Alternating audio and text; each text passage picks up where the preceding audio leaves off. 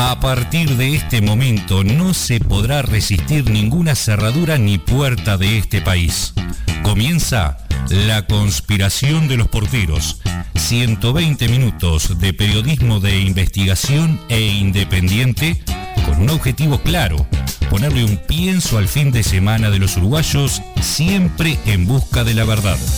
La política, la cultura y más están sobre nuestra mesa en Radio El Aguantadero, desde Pueblo Victoria, Montevideo, Uruguay. No hacemos radio, te hacemos el aguante.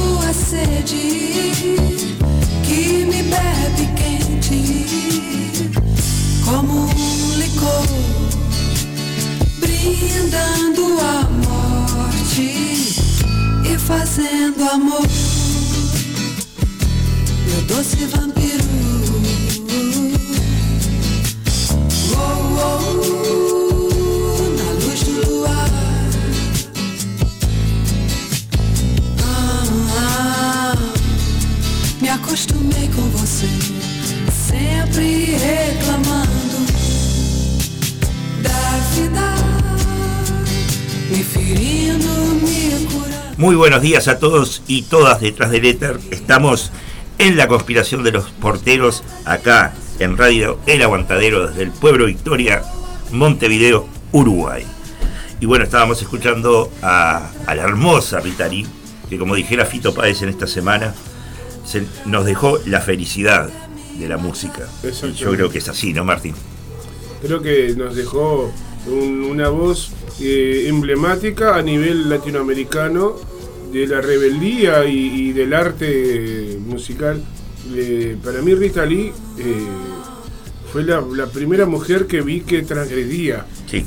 Desde mi infancia yo eh, me crié en la frontera, perdón, no, no, es inevitable, ¿no? Sí. Me crié en la frontera con Brasil y Rita Lee era, era lo que o sea, con el perdón de, sí que hay gente que va a decir, ¿qué está diciendo este hombre? Pero era para mí, era como, era, fue la Janis Joplin de mi época, ¿entendés?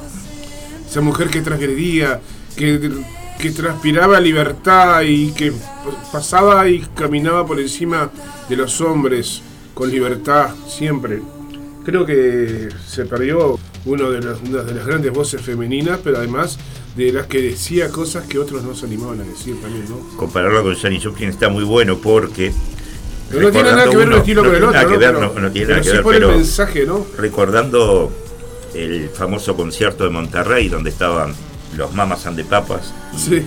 y la, la cantante, la voz fuerte de Mamas and the Papas, la mira Janis Joplin con, ¿y esta piba quién es? Empieza a cantar Janis Joplin, la destroza, queda con la boca abierta así. Sí, Y bueno, y de- decir de Rita Lee que todos anécdotas, ¿no? Los primeros discos de Rita Lee fueron prohibidos para menores de 18 años sí. y traían la, la este, advertencia en, en las. Sí, sí, en el Parental. Advisory, como tienen algunos discos de, de, de- de los Yankees después de la, después de la, la reglamentación nueva, esa de las 90, creo que fue, ¿no? Exacto, y, y bueno, el- aquel famoso lanza perfume empezó Lanza a sonar en este país en el medio de la dictadura, Exacto. to- en los 80, y los milicos iban a los bailes a bailar lanza perfume sin saber lo que era lanza perfume en realidad, si no lo habían prohibido. Sí, sí, sí. Pero bueno, son esos subterfugios de escape que tienen estos, estos grandes de la música, ¿no? Y, y bueno, y todos los artistas en sí, ¿no? Queríamos recordarlo en este comienzo del programa. Sin duda, amerita. ¿Qué Amerita. te parece si nos vamos a, a una revisión de las noticias de la semana? Me encanta, vamos a ver. Vamos que, como dice el... El pique. dicho- El pique. Sí, sí, el- Este, se acerca el mediodía. No, ya sé, no, Ah, digo que, no, no tenemos tiempo, hoy venimos corriendo. Sí, hoy venimos estamos corriendo. atrasados.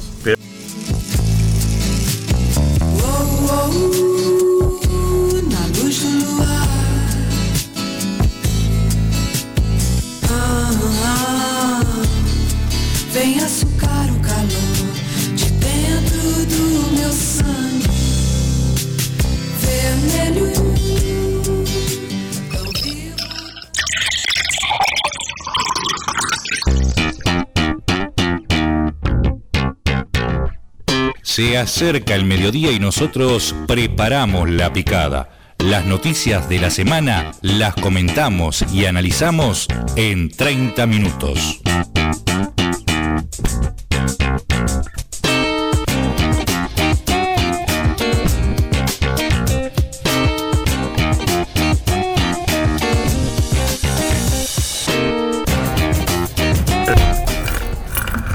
Y bueno, antes de entrar a, a la entrevista Principal, central de, principal de la mañana, invitado. este, ya tenemos al invitado eh, acá en los estudios. Hablar un poquito de lo que pasó la semana, ¿no? Que no fue una semana, no fue Un una semana pantallazo. fácil. No fue una semana fácil. Eh, sabemos todos, lo cerramos el sábado pasado hablando de lo que había sucedido con Cabildo Abierto. Sí. Este, bueno, al final, el lunes, la ex ministra eh, aceptó la renuncia y la presentó. Y eh, luego, Cabildo Abierto tenga que tomar una decisión. Ese mismo lunes, a, a última hora, eh, aquellos que desde una mesa política amenazaron al presidente y, y le dijeron que bueno que le iban a poner condiciones y bla bla bla terminaron reculando Ajá. hacía tiempo que no veía a los milicos ¿qué Tenía una marcha atrás rabiosa el, el, el Cabildo Abierto. es verdad es verdad y bueno y se terminaron quedando en la coalición pero quedando. esa coalición para mí en lo, ahí. en lo personal y, y estudiándola bien ya está fracturada Ya está facturado. ya está fracturada. Se habla que en abril del año que viene, Cabildo Abierto sí va a tomar la decisión de irse de la. Definitivamente. Definitivamente, porque se acercan las elecciones, no hay que olvidarse de eso. Este, ya, ya se viene el 2024 y bueno, con eso este, las elecciones. Y bueno, eh, decir también de que seguimos lamentablemente con el- la sal en el agua potable, lo que nos lleva a tener hoy una entrevista este, con Raúl Viña de Mobus, que nos va a interiorizar y profundizar a- acerca de los daños que esto va a traer en la salud. No solo va a hablar de eso, sino también de la escasez que hay de agua. Este Montevideo está a punto de quedarse sin agua potable. Este, y bueno, eso va a traer graves problemas, Y- ¿no? Porque la, la mayoría de la población del Uruguay, ¿dónde está? Acá. acá. Ah, También no solo en los humanos, sino también en los, animales, porque Sin duda. lo- la mayoría de perros, gatos y mascotas eh, domésticas están también tomando agua con sal y eso a la larga va a tener efectos terribles en la salud de todos los seres vivos, ¿no? Sin, sin decirle cosas raras, ¿no? El otro día hice la pasta y no le tuve que poner sal a la, es, la, agua.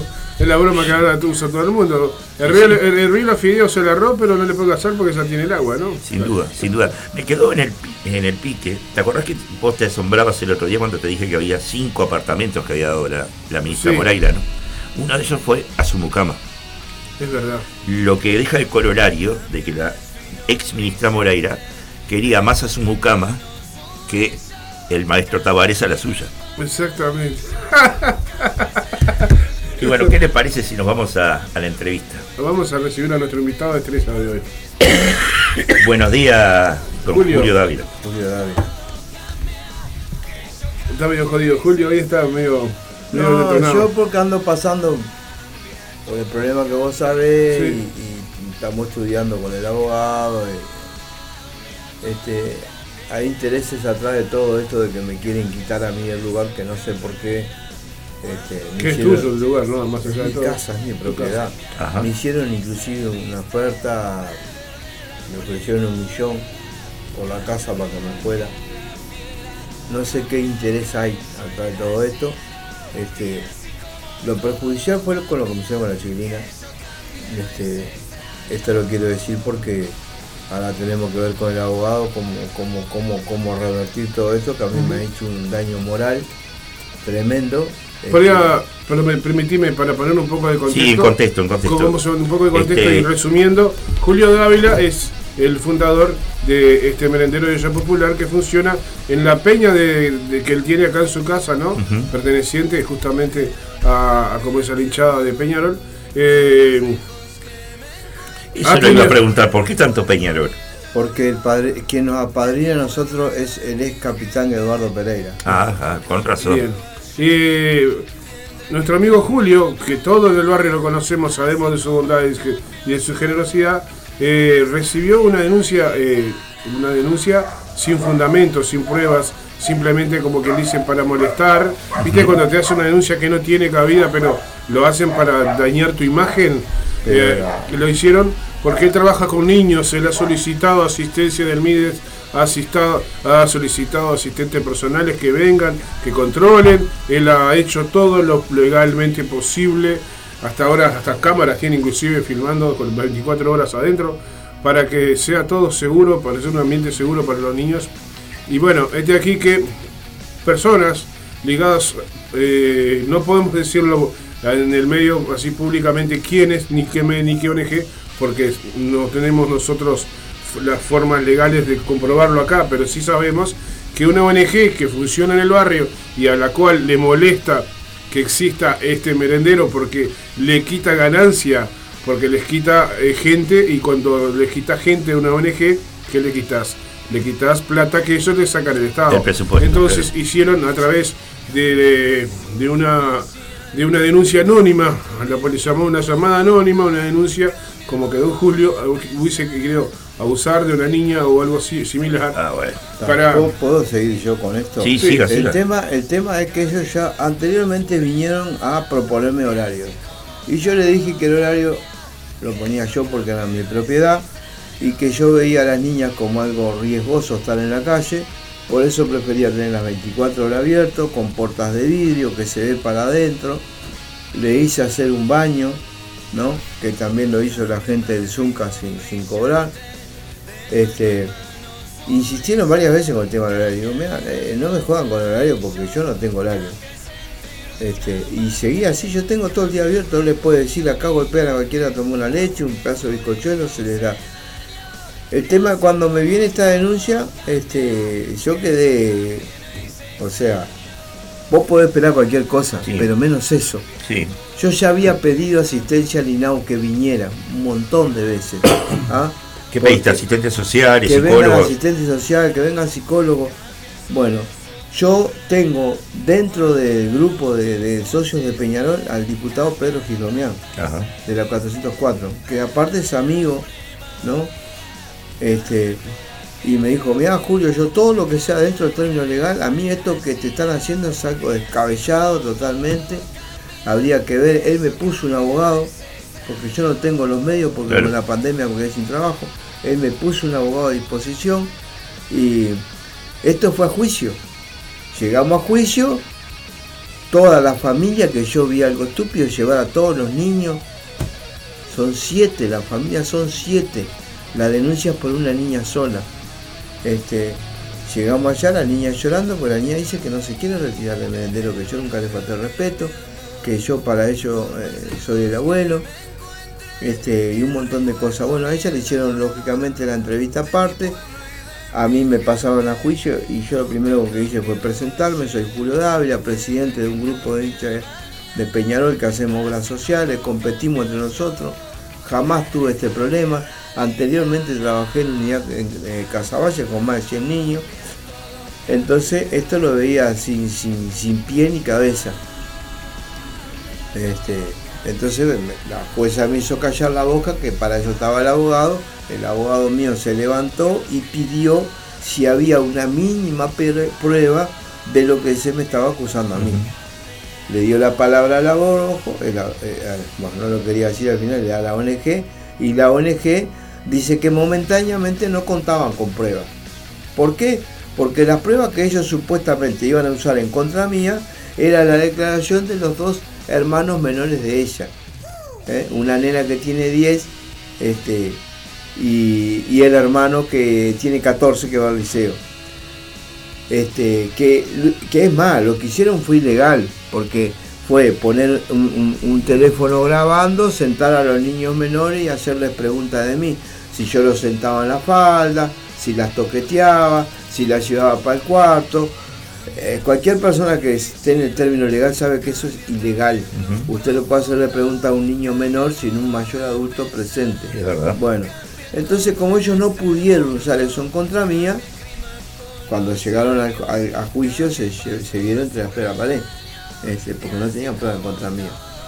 Eso a mí me ofuscó, me puso de mal genio porque es mi nombre, es mi apellido, es la herencia que me dejó mi padre, mi apellido, y que me lo ensucien, este, me puso de muy mal talante y, y tal, dije algunas cosas sin decir improperio, que me parecía que era una falta de respeto manosear mi apellido de esa manera sin tener una prueba y traerme a un juicio oral con, con toda una familia entera, hacer revisar a una niña, pasarla por forense, la niña es virgen, nunca fue tocada, la niña, la abogada de la niña pidió que la reintegren al merendero, ¿no?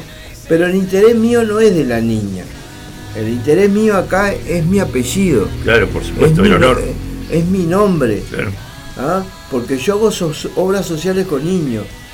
Entonces yo cómo quedo ante... a- porque ellos lo que hicieron fue plantar la semilla de la duda sobre, sobre mi honestidad y me que todos ven Y lo que yo lamentablemente, hago. hoy en día con esto de las redes sociales, uh, basta que haya una denuncia para que Ah, se corra sí. un reguero de scratches Totalmente. y mucha gente se suma sin tener noción a veces del daño que pueden causar, ¿no? Mucha gente se termina Mira, a veces yo, autoeliminando. eh, por esas yo estoy cosas. en manos del psicólogo ahora. Yo tengo dos intentos de, de autoeliminación. La primera fue cuando enviudé. Yo me casé con los 20 21 años, enviudé a los 22. Me quedé con una niña pequeña de dos años que después fue la propietaria de esa casa, que fue la que me la vendió a mí, Natalia Dávila. Ahora está en Ancina, en Tacuarembó. Este, entonces ya sabiendo lo que yo hacía, yo vendí el auto y le quedé debiendo plata. Me dijo, papá, yo sé lo que voy a hacer. Venite tranquilo para acá, nosotros tenemos la casa nosotros. Este, eh, eh, a mí esto me, me- me destruyó. Entonces, eh, eh, la, segunda vez que yo me quise autoeliminar fue cuando enviudé, cuando me separé de mi señora. ¿Por qué? Porque después de casi 27 años de matrimonio, eh, me coronan y yo soy una persona de, matrimonio, entonces dije, no, mirá, te dejo la casa, yo me retiro. Digo, no, pero eso se puede perdonar. Aunque vos te laves, eh, eh, eh, el alma no es lo mismo, ¿no? Y, y mi nombre para mí, siempre lo vuelvo a repetir, es muy importante lo que uno hace. Julio, y ahora contanos un poquito sobre el merendero.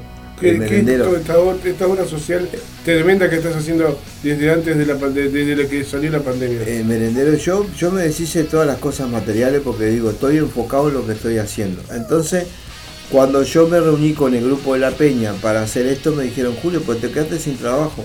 Yo dije, mirá, este, a mí me conoce mucha gente y, y- y uno en la vida, lo bueno que tenemos los viejos es que si en nuestra juventud nos comportamos correctamente, cuando llegamos a una vejez tenemos ayuda a los amigos y los amigos hasta el día de hoy me siguen Gran correspondiendo. carpintero, Julio. Si quieren que- contratarlo para hacer muebles Seguro. o No, yo hago eh, ¿Qué hago? Yo eso lo implanté también, hacer carpintería rústica los fines de semana Sí. para que los, los adolescentes no estén al cohete, no se andan juntando al cohete. Y yo le digo, vos juntá un palier en cualquier lado, vas a los maquiatas, haces un banco, una sillita, te sentás a hacer feria, te haces tu pesito, no tenés que andar toqueteando lo que no es tuyo. Yo hago herrería, la verdad me compré una soldadora eléctrica, para futuro, no ahora, futuro, explicarle cómo se hace una soldadura chiquilín, que puede hacer una reja. Y por supuesto, Este, es una salida laboral. Yo Claro, lo que quiero, un oficio lo que quiero es darles es más que herramientas. bienvenido. A mí qué pasa, tenía también ayuda a la intendencia y a raíz de esta denuncia la intendencia se retiró, ¿ah? porque no quería manchar su imagen. Eh, lo mío es apolítico, yo no quiero saber nada con la política. En, en el grupo mío nosotros tengo a Pedro Gijomián, tengo Pedro de Cabildo, tengo gente del Partido Blanco y yo en todas las reuniones digo lo mismo. Yo estoy enfocado en una obra social. Yo lo que quiero es ayudar a los chiquilines, porque lo que nos faltan hoy en día a nosotros son ejemplos. Ejemplo, hermano. Ejemplo de personas de edad que seamos honestos y que podamos enfocarnos y mostrar a los boticas que hay salida. Claro. Hay salida. El tema, vos no tenés que tocar lo tuyo, lo que no es tuyo, para salir adelante. ¿No? Hay una forma. Cuando me dijeron, ah, pero la carpintería, yo soy tapicero también. ¿Y usted? ¿Eh? Ay, Julio, sí, y yo les voy a enseñar cómo se hace un sillón, ¿no? Pero se hace mucha plata, bueno, pero tenés que aprender a hacerlo. Y tenés que ver dónde conseguir los materiales. Y no precisás robar. Si tu abuela o tu madre, antes de verte con una pipa, te ven con un martillo y un clavo, te van a dar una mano.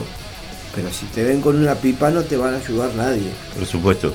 ¿Y cómo se solventa toda, toda esta acción social y educativa que usted está desarrollando?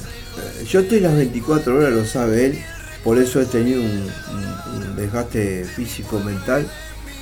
Este, a mí me mandaron psicólogo a raíz de lo que pasó con la niña, Sí, sí. pero también la carga horaria que tengo. Yo estoy las 24 horas y después yo los chiquilines. Y ahí van pibes de Peñarol, van pibes de Nacional, de Feni, porque si usted entra al local que va a tener el momento, va a ver que hay camisetas, todos los cuadros colgados. Y en el medio está la de Peñarol y Nacional. Eh, el mensaje es que los colores son colores. Mis amigos cuando vienen acá vienen con, puestos con la camiseta nacional. Es compañero de trabajo, yo era jefe de seguridad de un hotel. Eh, uno de los amigos que me ayuda más, que es Renzo, que trabajaba en recepción, este, que ahora es papá primerizo. Él llega el día del niño, que sabe que el día del niño hacemos siempre fiestas acá. Este, Julio, ¿cuánto te falta para el inflable? Eh, el año pasado no tenía un mango. Me dijo, yo te lo pago. Y, y lo pagó él. Este, después otros compañeros míos que fueron compañeros míos de trabajo que, que yo tengo una cuenta y bueno, cada tanto ellos me giran 500 pesos, 200 pesos y, y la voy piloteando. Este, él- no nos olvide que Miri a nosotros nos retiró el apoyo. el Eso, a 28. eso quería llegar. La intendencia, por un lado, se recula y se va, se abrió. El MIDE el les retiró el apoyo. Sí. So- Estamos hablando del Estado, ¿no? Sí. Contá No, sobre el- lo que te querían hacer filmar, que eso también está bueno. A ver, a ver, a ver. ¿De qué? De, De aquellos que vinieron del Uruguay, ¿te Ah, acuerdas? eso fue, no, pero eso fue al principio. Al principio cuando vino acá Uruguay Adelante, ¿Qué era dijo- eso? Es Uruguay adelante. Uruguay Adelante es una ONG del Partido Blanco. Ajá. ¿ah? Este, eh, ellos eh, se iban a encargar de la distribución de los comestibles. ¿ah? Pero ellos me trajeron a mí un, un- un papel. Ahora, eso a nivel de las ollas, de todas las ollas populares, ¿no? Eso lo Sí, hicieron sí. en todas las ollas porque yo tengo, en todas las ollas lo hicieron. ¿ah? Hubieron ollas que firmaron, en mi caso no, yo siempre fui autoindependiente. A mí no me, no me gusta estar sujeto ni a un partido político ni, ni a un ente eh, privado porque es una obligación y, y trabajo incómodo. Y a mí me gusta trabajar cómodo, no sentirme obligado porque yo estoy obligado por él o por él porque me promociona la radio, estoy obligado a estar constantemente hablando del aguantadero. No, él me ha ayudado un montón de veces, no solo con comida, sino con ropa. Y yo lo nombro cuando me acuerdo, porque tengo un montón de cosas ahí, eh, ¿me entiendes? No es necesario ni que lo Este, menciones. entonces, o- o- o- otra cosa más, eh, que, que ahora vamos a esto, eh, yo le pedí ahora, porque el día que, que yo cuando vi que, que venía mal la cosa, alquilé una pieza en el fondo. ¿A quién alquilé la pieza en el fondo? A una mamá que tuvo un accidente en una ruta, que quedó mal la señora, el que la ve, que está con una nena. ¿eh? Siete años tenía en su momento la nena. Increíblemente cuando sucede el accidente, esas niñas vivían todo el día en el merendero, se lo puede decir, de todo el día en el merendero. Sucede el accidente, yo abracé a la niña y caminé hasta cerca, no, cuando la vi la mamá tirada, dije, no, mi amor, hasta acá.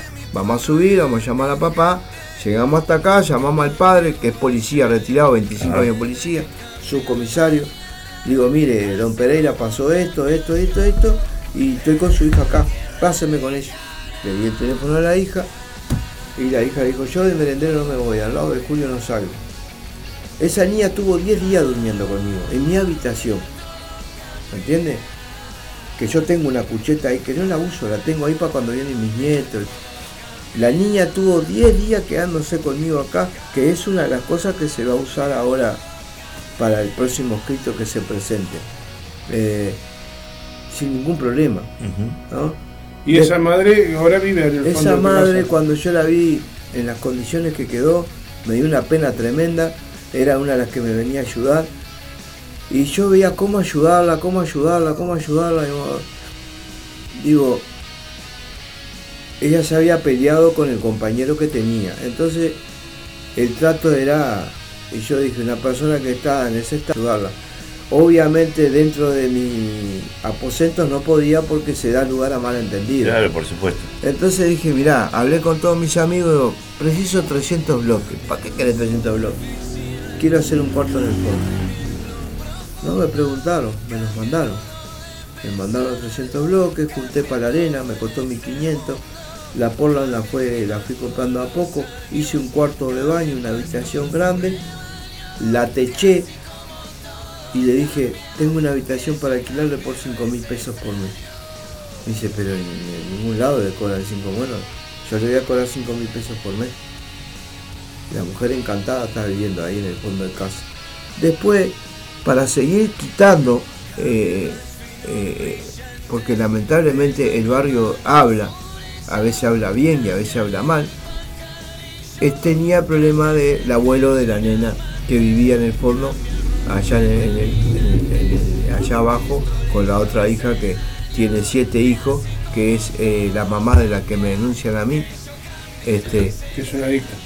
eh, no, ella no es adicta, pero iban adictos ahí, el, el padrastro es adicto.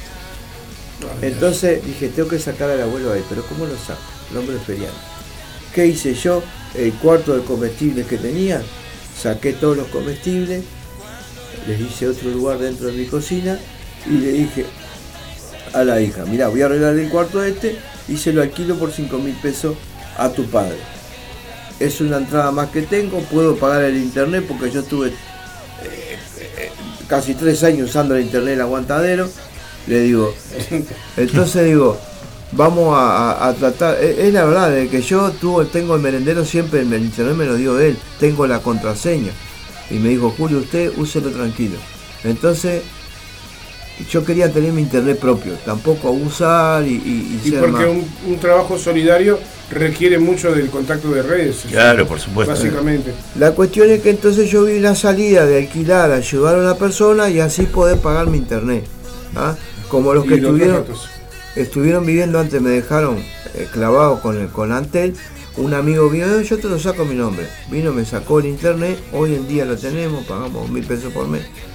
Entonces yo tengo al abuelo viviendo ahí y, y a la y a la mamá está allá en el fondo, que es Y eso tía. te ayuda, te ayuda con los gastos.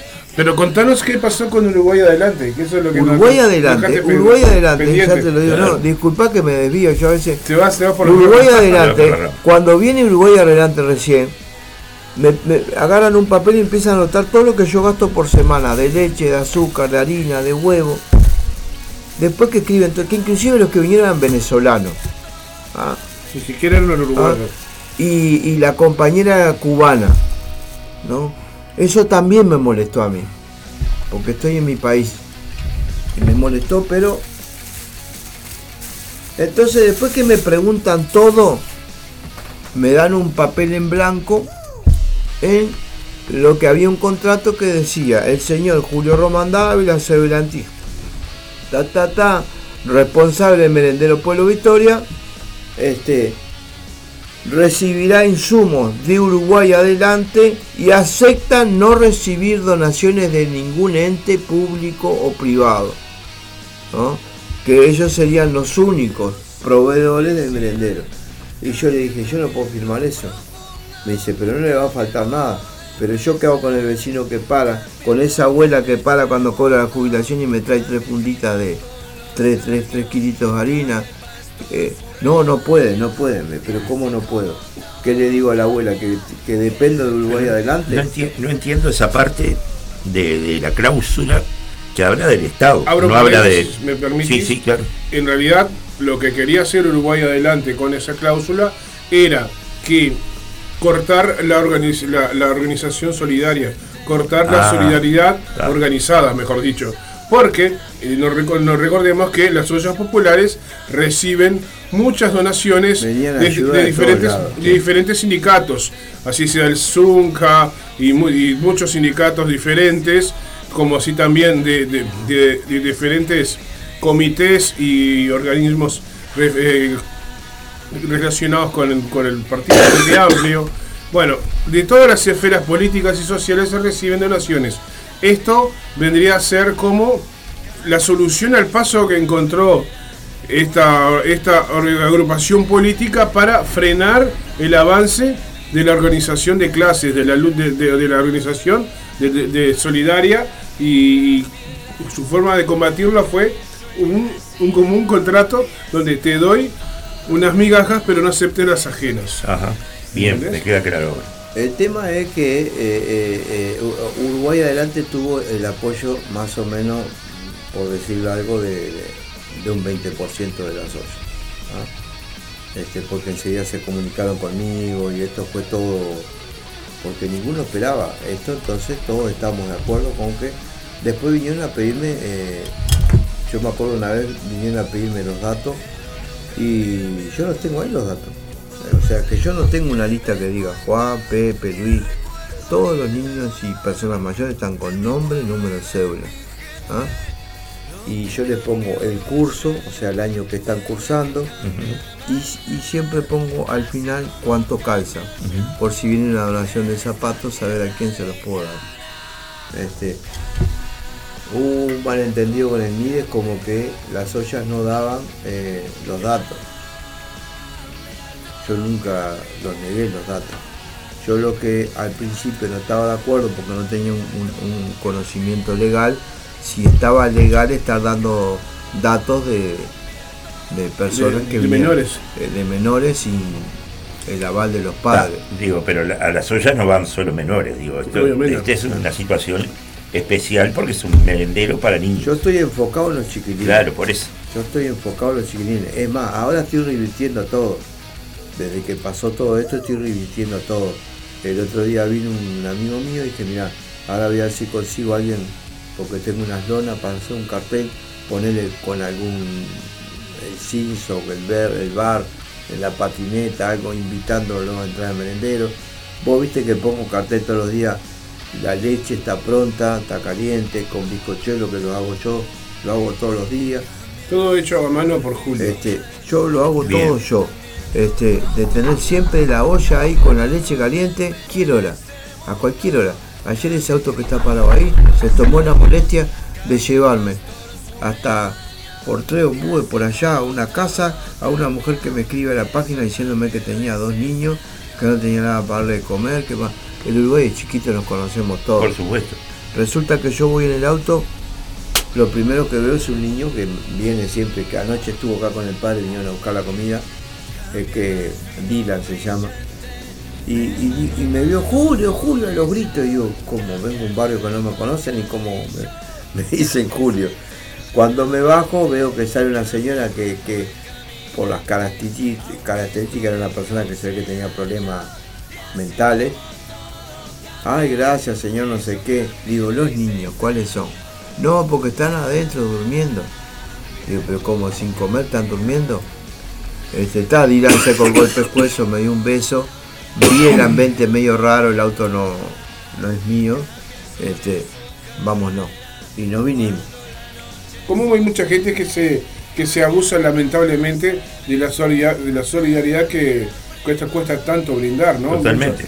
Hay mucha gente que, que realmente necesita, que a veces por, por vergüenza, por pudor, por quien sabe, por muchas cosas, Y no no, se anima a venir con su, su, su tupper, su ollita, a buscar la comida Porque le da vergüenza que lo vea el vecino. Hay Sí. una señora que viene de la Teja que trabaja, pero tiene dos adolescentes y no le da. Ella manda a la nena o al varón, vienen. No, no, no, pero no solo por eso. Yo recuerdo el caso en una olla popular en la cual está Iriana da Silva haciendo de movilera y Sí. quiere que una niña hable y la niña le dice, no, no me enfoques con las cámaras porque yo siento vergüenza de venir a pedir comida. Es verdad. Ah, Y después ves a la intendente que sale con la camarita Sí. a firmar las colas, las colas en las ollas populares. Digo, eso es demagogia. Claro, sí, sí, eso, fue- Eso es demagogia. Yo no puedo. Yo lo que es lo que yo ahora puse, eh, que me pasó a mí, una cámara en el salón para siempre que estén los niños ahí comiendo, que, que- que- se vean cuando entran, salen del baño, eh, los que comen. Entonces cuando publico en la página, lo que hago es ponerle un sticker en la cara para taparle la cara. Todos saben acá quiénes son, pero fuera de acá nadie sabe quiénes Por son. supuesto. En las redes Y- sociales no está bueno compartir. No, no, no, no se puede. Está por, eso está, por eso está bien lo que él Sí, y prefiero que sigan así con sus caritas tapadas este lo único que yo saco fotos a veces que es cuando hacemos movidas por el tema Peñarol que nos vamos acá muchos que no conocen el campeón del siglo este tengo una abuela acá de 77 años ahora se está orinando vive a una cuadra todos los días que lleva la leche que lleva la comida tengo dos señoras O en sea, silla de ruedas El, el laburo que, se, que hace este hombre Eh. es, es digno de, de- de- de un aplauso, ¿no? Por Digo, supuesto. Pero No. más allá del aplauso, del apoyo, del apoyo de la gente que esté escuchando. ¿Y cómo se lo puede apoyar? Yo eh, ahora lo que más precisaría, eh, sí, no, lo- mi teléfono, lo que yo precisaría ahora son palier, madera para no tener los botijas al cohete en la calle. Yo les puedo enseñar, nada, no tengo palier porque me los quieren vender a, a 200 pesos, 150 pesos. Y yo cuando tengo plata voy compro azúcar, compro harina. No puedo estar comprando palier. Este, es el vecino acá me compró una estantería, todavía se lo ofrecí 700, me dijo, no, tome mil pesos, déjelo, este, José. Y tal, Sí, hice alguien me hizo un arreglo en una puerta, no me la quiso cobrar, pero se la, se la- se la tuvimos que pagar igual. Sí, el hombre de pesado la pagó igual. Este, entonces, yo precisaría madera, palier para eh, entrar a desarmar y entrar a juntar los botijas y que emprendan a hacer algo. Porque para mí me sale más barato enseñarle en la madera que en la soldadura. Porque en la soldadura tengo que pagar la luz. Claro. Entonces los paliés solo cortar la madera, eh, cola vinílica, los clavitos. Mirá, una mesa se hace así, un banco se hace así, ¿no? Cómo trabar una, una mesita para que las patas no se caigan para todos lados. Hay un montón de cosas que vos le podés enseñar, eh, macetero, este, hay un montón Claro, de repisa, ¿no? Los maceteros se venden mucho, hacer repisa, vos me das la forma, me dibujás una guitarra eh, eh, en un papel y yo te, te- te hago la guitarra. Ju- Julio, ¿te hace esos sillones rústicos en madera? Sí, claro. Que ideal para poner en una barbacoa o abajo de un alero o adentro de tu casa mismo. según- sí. Vos, Yo lo- están divinos los muebles que hace Julio. Yo los voy a sacar después, lo, ahora cuando usted se, se vaya, mírelo. Yo los saco todos los días para ir. Pero eso es con la ayuda de los chiquilines. Porque yo entro con ellos y, ¿y cómo se pega? ¿Cómo se pone la cola? Porque nadie trabaja con cola vinílica y con clavo. Hoy todo el mundo usa grampa. Y las grampas son una porquería. Porque Es verdad, se mueven. claro. ¿ah? Los sillones lo arman. Yo fui a hacer una suplencia hace cinco años a Divino. Y yo le digo, ¿pero qué le venden a la gente? ¿El forro? Porque me dieron, ya cuando me dieron la pistola para carampar, le digo, no, el martillo, ¿dónde está? No, no, si no se usa martillo acá. Pero a mí mi viejo me enseñó usar martillo. No, no, no, vení, vení. Y la engrampadora y se arman todo el somier con la engrampadora. Y vos mirás la madera y es costanero. No me estás vendiendo una madera de primera. Entonces yo dije, vos, pero ¿y esto? Este, pues yo te digo, yo sigo a lo, a lo de antes, la cola y el clavo, que yo sé que si vos querés desarmarlo, vas a tener que romperla, porque no, no se va a salir. Bien. No se va a salir así nomás. Eso, eso en cuanto a los pares. Y, y en cuanto a comida, ¿cómo se puede? Comida, Eh, eh, comida lo que, lo- mirá, el MIDE ahora está desaparecido, este miércoles Yo- eh, MIDE viene cada 15 Se dio días, la fuga. 16 días y trae 5 kilos de leche en polvo, ¿no? Yo el mínimo es un kilo que gasto por día. Yo atiendo acá hasta los domingos, porque tengo cerrado pero me golpean y abro, ¿no? Lo que estoy, este, bueno, eso es una cosa, eh, leche en polvo, arroz, eh, azúcar, cocoa. Eh, a mi cocoa, el, mío me trae un kilo cada 15 días. Eh, Claro, no va para nada un kilo. mire, tengo los conformes ahí, te los cruzo, porque ellos me dejan conforme, que los tengo que firmar, y el conforme dice que yo tuve un- un- una, me dice 5 kilos de leche en polvo, 3 kilos de azúcar, 3 kilos de harina, 1 kilo de cocoa. Entonces yo agarré y le dije a la señora que vino al mío, digo, dígame, yo preparo los bizcochuelos, ¿usted cocina? No, mi mucama lo hace. Digo, ¿usted sabe que el bizcochuelo lleva huevo y lleva roya? Ah, no sé, me. Y bueno, si usted no le pone, usted con harina, lo que va a hacer es engrudo. Claro. ¿ah? Usted si no me trae. Entonces, ¿qué pasa? A mí lo que me traía huevo era, y Royal, era la intendencia. Cuando a mí me denuncian, ¿no? E- Esa ayuda se retira. Pero ¿quiénes me ensucian a mí? Los mismos de Peñarol. ¿no? Una parte mínima de la barra que es Solidaridad Carbonera. Que yo pinté todo eso. ¿Qué pasa con Solidaridad Carbonera? Son todos de izquierda. ¿no? Yo en una reunión lo dije. Yo no quiero estar vinculado a nada que sea político. ¿no? A no ser amarillo y negro. No quiero estar nada vinculado. Porque una cosa es el fútbol. Cuando yo le hablo del fútbol, porque mi papá y, y- y- y mi finado abuelo fueron empleados del ferrocarril. Yo soy del barrio Peñarol. Entonces, eh, mi viejo siempre me dijo, eh, si vos querés que te respeten, respetá. Y nosotros nos juntamos en una, en una cantina que estaba a, a cuatro cuadras de la vía y, y íbamos todos los gurises porque eh, cada vez que ganaba Peñarol comíamos pancho y tomábamos Coca-Cola de, Claro. de garrón. Claro. Este, Don Julio, díganos un teléfono ah, una, Sí, el una- teléfono una red mío donde poder comunicarse. es, es 092 80 80 16. Ese, ese es el teléfono acá. 092 80 80 16, perfecto. Ahí va.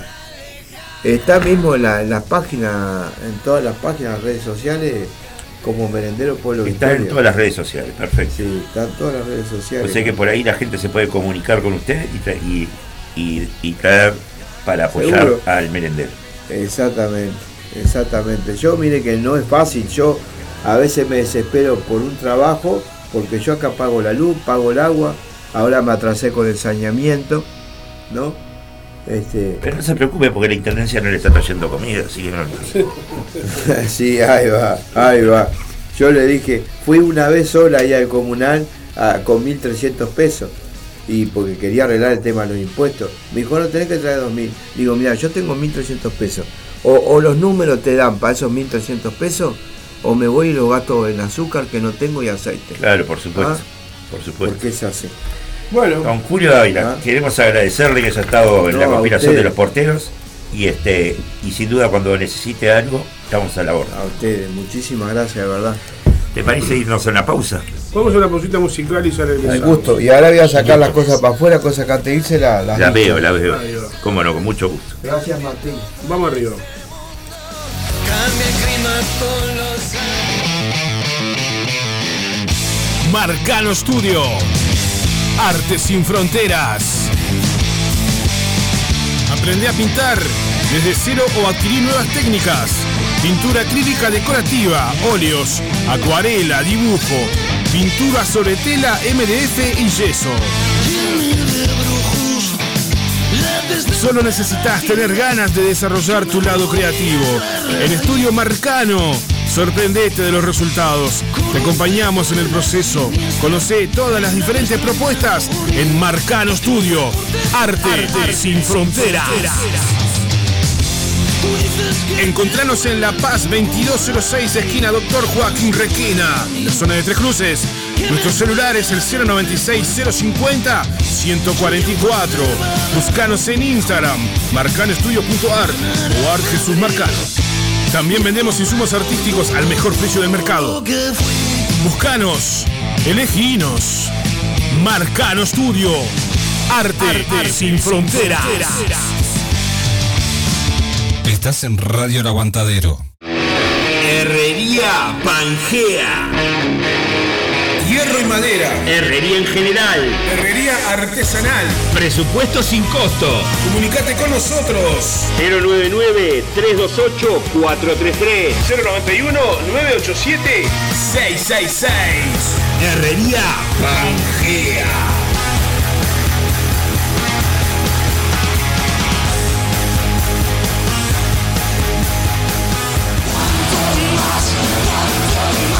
Fletes para bandas, El Terco. Fletes para equipos. Traslado de bandas, Alquiler de PA. Montevideo e interior. Por consultas y contratación. 092-860-204. 092-860-204. Fletes El Terco.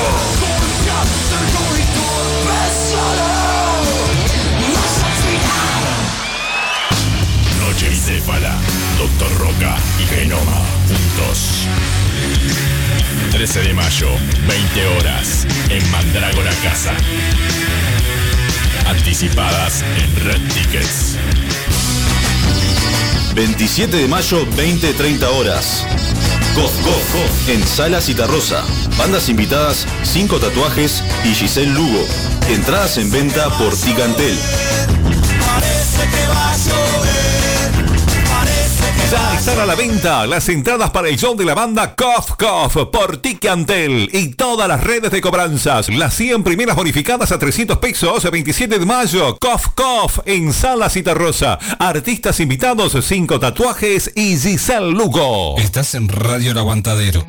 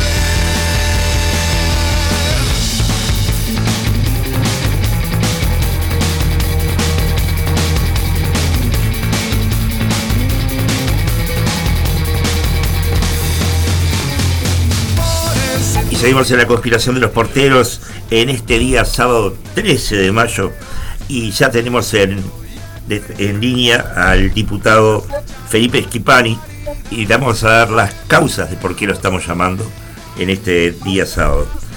El martes 16 de mayo a las 19 horas en el pasaje Acuña de Figueroa del Agneso del Palacio Legislativo se va a presentar un proyecto de ley para la creación de la Universidad Virtual del Uruguay, UU. Muy buenos días, eh, diputado Felipe Esquipani.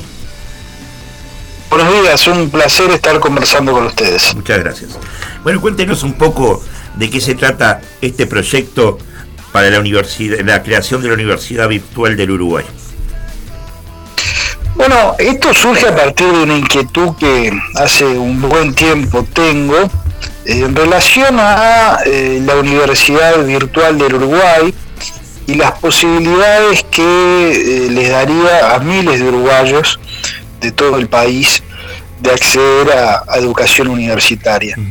Este tema lo, lo- lo vengo trabajando hace un buen tiempo junto al doctor Claudio Rama, que es un uruguayo especialista en temas de educación universitaria, que se desempeña en, en la UNESCO, y nos preocupa eh, algunas características del Uruguay en relación a, la educación universitaria. Somos, junto a Honduras, eh, de los países de América Latina que menos universitarios tenemos. Eh, y esto es realmente un tema que, que- nos debe hacer reflexionar, tenemos que debatir estas cuestiones, qué es lo que le pasa al país.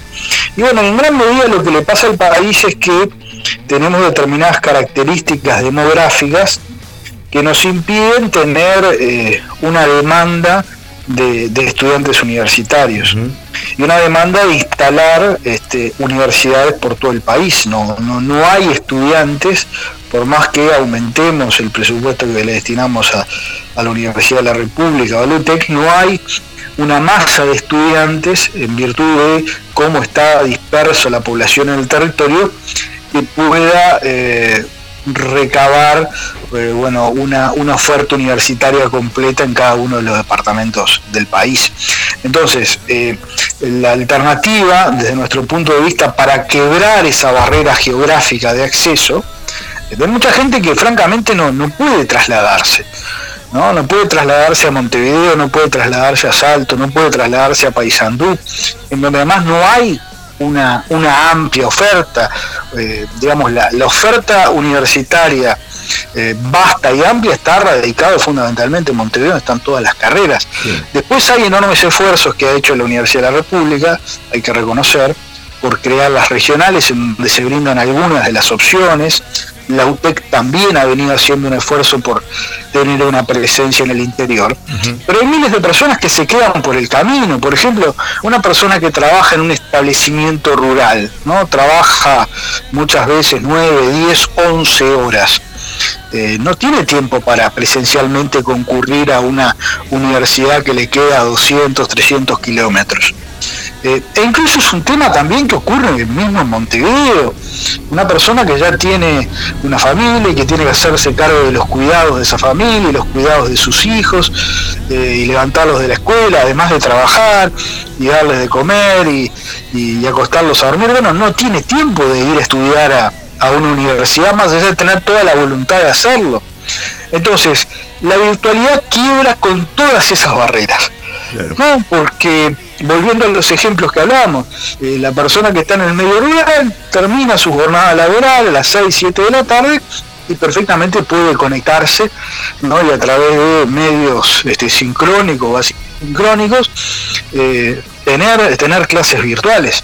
Y lo mismo la persona que vive en Montevideo, que tiene el cuidado de sus hijos, cuando se acuestan los nenes, puede prender la computadora o a primera hora en la mañana y tener, tener clases virtuales. Entonces, este, lo que busca el proyecto es que miles de uruguayos que hoy no lo pueden hacer se incorporen al sistema de educación superior. Esto eh, redunda en darle oportunidades y posibilidades a toda esa gente, en democratizar el acceso a la educación superior, en quebrar las, las brechas existentes. Eh, básicamente ese es el, el fundamento y para eso tenemos que crear una institución especializada en la virtualidad, que es toda una especialidad que ha tenido un gran auge. Lo vimos durante la pandemia. Creo que una de las cosas positivas que nos dejó la pandemia fue cómo pudimos de un día a otro, ¿no? desde que se decretó la emergencia sanitaria, pasar rápidamente a la virtualidad. Lo hizo la UDELAR, eh, lo hizo este, la ANEP. Entonces tenemos que tomar eh, mm, buenas experiencias de lo que ocurrió en la pandemia y bueno, y tratar de profundizarlas. Lamentablemente no ha sido este el camino que ha seguido la Universidad de la República, porque fíjese usted que de 2.800 cursos que había en el año 20, que fue el apogeo de la virtualidad, producto de la pandemia, Hoy quedan 270, o sea que ha retrocedido casi en un 90% la, la virtualidad en la Universidad de la República. Nosotros entendemos que tenemos que recobrar eh, la virtualidad eh, para ponerla en el centro del, sistema educativo universitario y por eso estamos planteando la conformación de una universidad virtual que no, no es nada nuevo, existe en el mundo entero.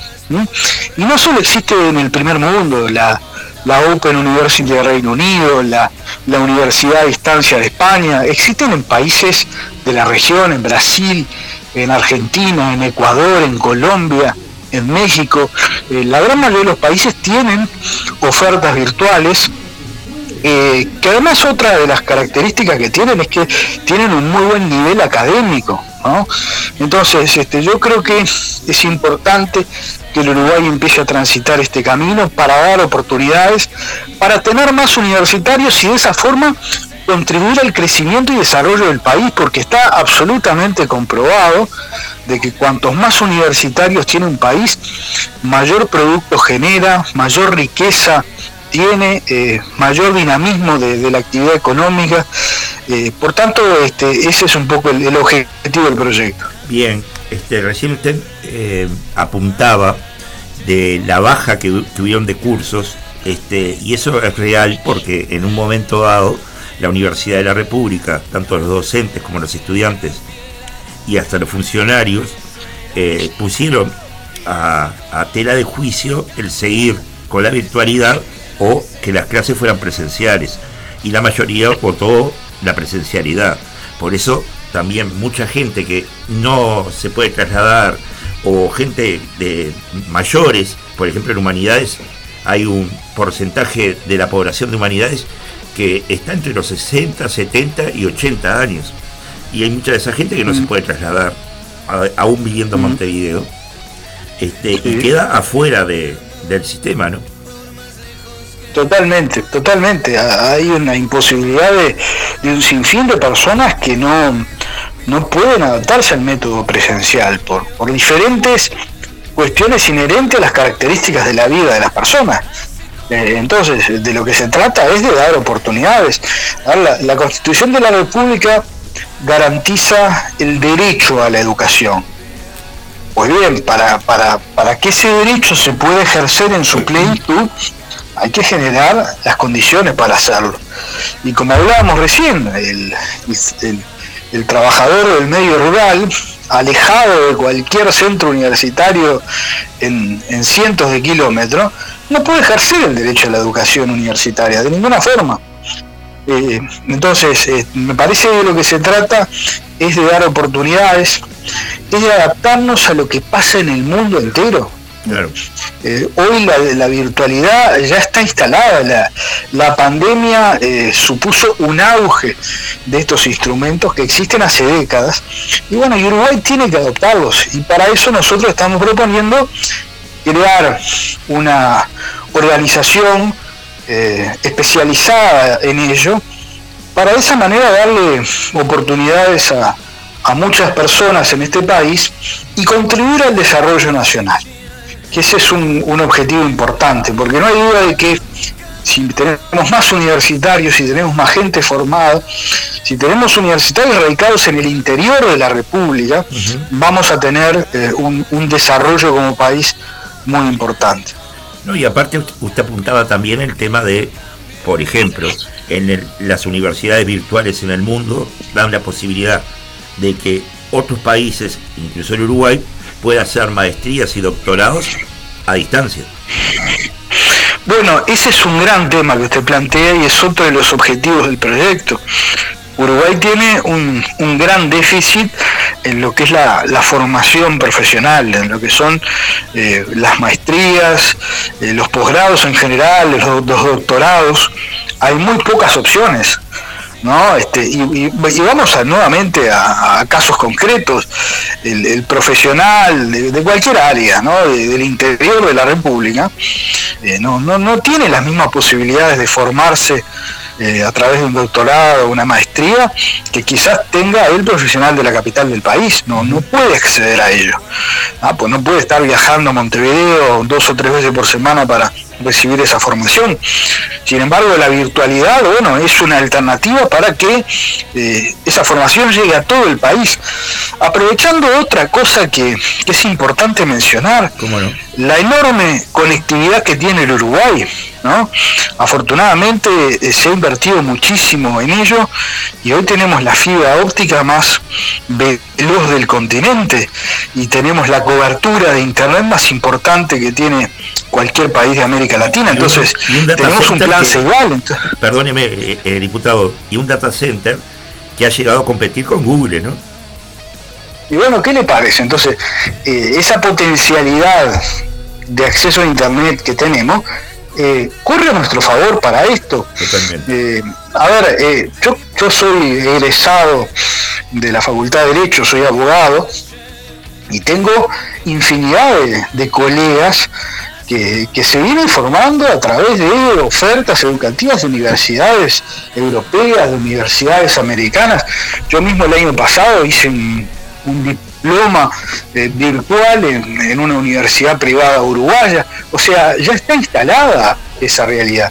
Me parece que tenemos que crear un mecanismo justamente para propender a que tengamos más universitarios, mejores formados, eh, y dar oportunidades, porque ese es uno de los grandes eh, dramas que, que tiene el país, la inequidad entre aquellos que tienen eh, una opción universitaria a pocas cuadras de donde viven y aquellos que están a, a cientos de kilómetros y, se les dificulta llegar a eso. Totalmente, totalmente. En otro orden de cosas, eh, ¿cómo se prepara el Partido Colorado para las próximas elecciones? Eh, ¿Ya ha avanzado? ¿Ya ha avanzado en la búsqueda de un líder? Bueno, yo creo que el, el partido no va a tener problema de liderazgo en el futuro. Eh, nosotros naturalmente sufrimos muchísimo lo que fue la, la decisión que en su momento tomó Ernesto Talvis de, de abandonar la política, porque Talvis se había consolidado en la última elección interna como el líder indiscutible del partido. Pero de cara al próximo proceso electoral, el, el Partido Colorado afortunadamente tiene un elenco de, de compañeros que creo que están a la altura de asumir eh, el desafío de, de liderar el partido y ser buenas opciones electorales. Compañeros que se están destacando en la gestión de gobierno. Eso me parece que es un dato relevante. A los colorados, más que ser oposición, nos gusta gobernar. Es lo que hemos hecho durante toda la vida. Y creo que eh, el mayor potencial de nuestros compañeros se ve en esa tarea. Y tenemos compañeros que están desarrollando gestiones muy exitosas en diferentes ámbitos del gobierno y que perfectamente pueden ser excelentes candidatos y grandes líderes en el futuro. Por tanto, eh, confiamos en que eso va a ser así. Eh, este es el tiempo, creo yo, para concretar eh, lo que es la gestión de gobierno. No es el tiempo para tomar definiciones electorales, eh, si bien o somos conscientes de que es un tema que seguramente sobre fin de año tendremos que definir. Ahora a lo que nos tenemos que abocar, bueno, es a tratar de hacer las cosas lo mejor posible, cumplir con ese compromiso que asumimos con la ciudadanía en, en la elección pasada y bueno, y tratar de que eh, los compañeros que están trabajando en diferentes áreas del gobierno sigan destacándose, sigan concretando realizaciones y esa va a ser sin duda la, mejor carta de presentación de cara al, al próximo proceso electoral. Bien. Eh, en otro orden de cosas este, y de temas, usted eh, está en la eh, investigadora este, por el tema de educación, sobre todo el tema de FENAPES. Lo hemos hablado en otras entrevistas en, en su momento, ¿no? ¿En qué ha quedado todo ese tema? Bueno, la, la comisión investigadora terminó su trabajo ya, va a ser un año, en junio del año pasado, eh, de, de esa investigación que también demandó un año de trabajo, eh, se llegaron a, conclusiones clarísimas, Eh, no hay duda de que había una maniobra ilícita por parte de la cúpula sindical que presentaba certificados falsos en, en los liceos del país para justificar eh, horas docentes eh, y bueno y de esa manera eh, no, no ir a trabajar ¿no? y digo certificados falsos porque esos certificados invocaban un, un convenio inexistente ¿no? que quedó absolutamente claro que no había ningún convenio que habilitaran esas inasistencias.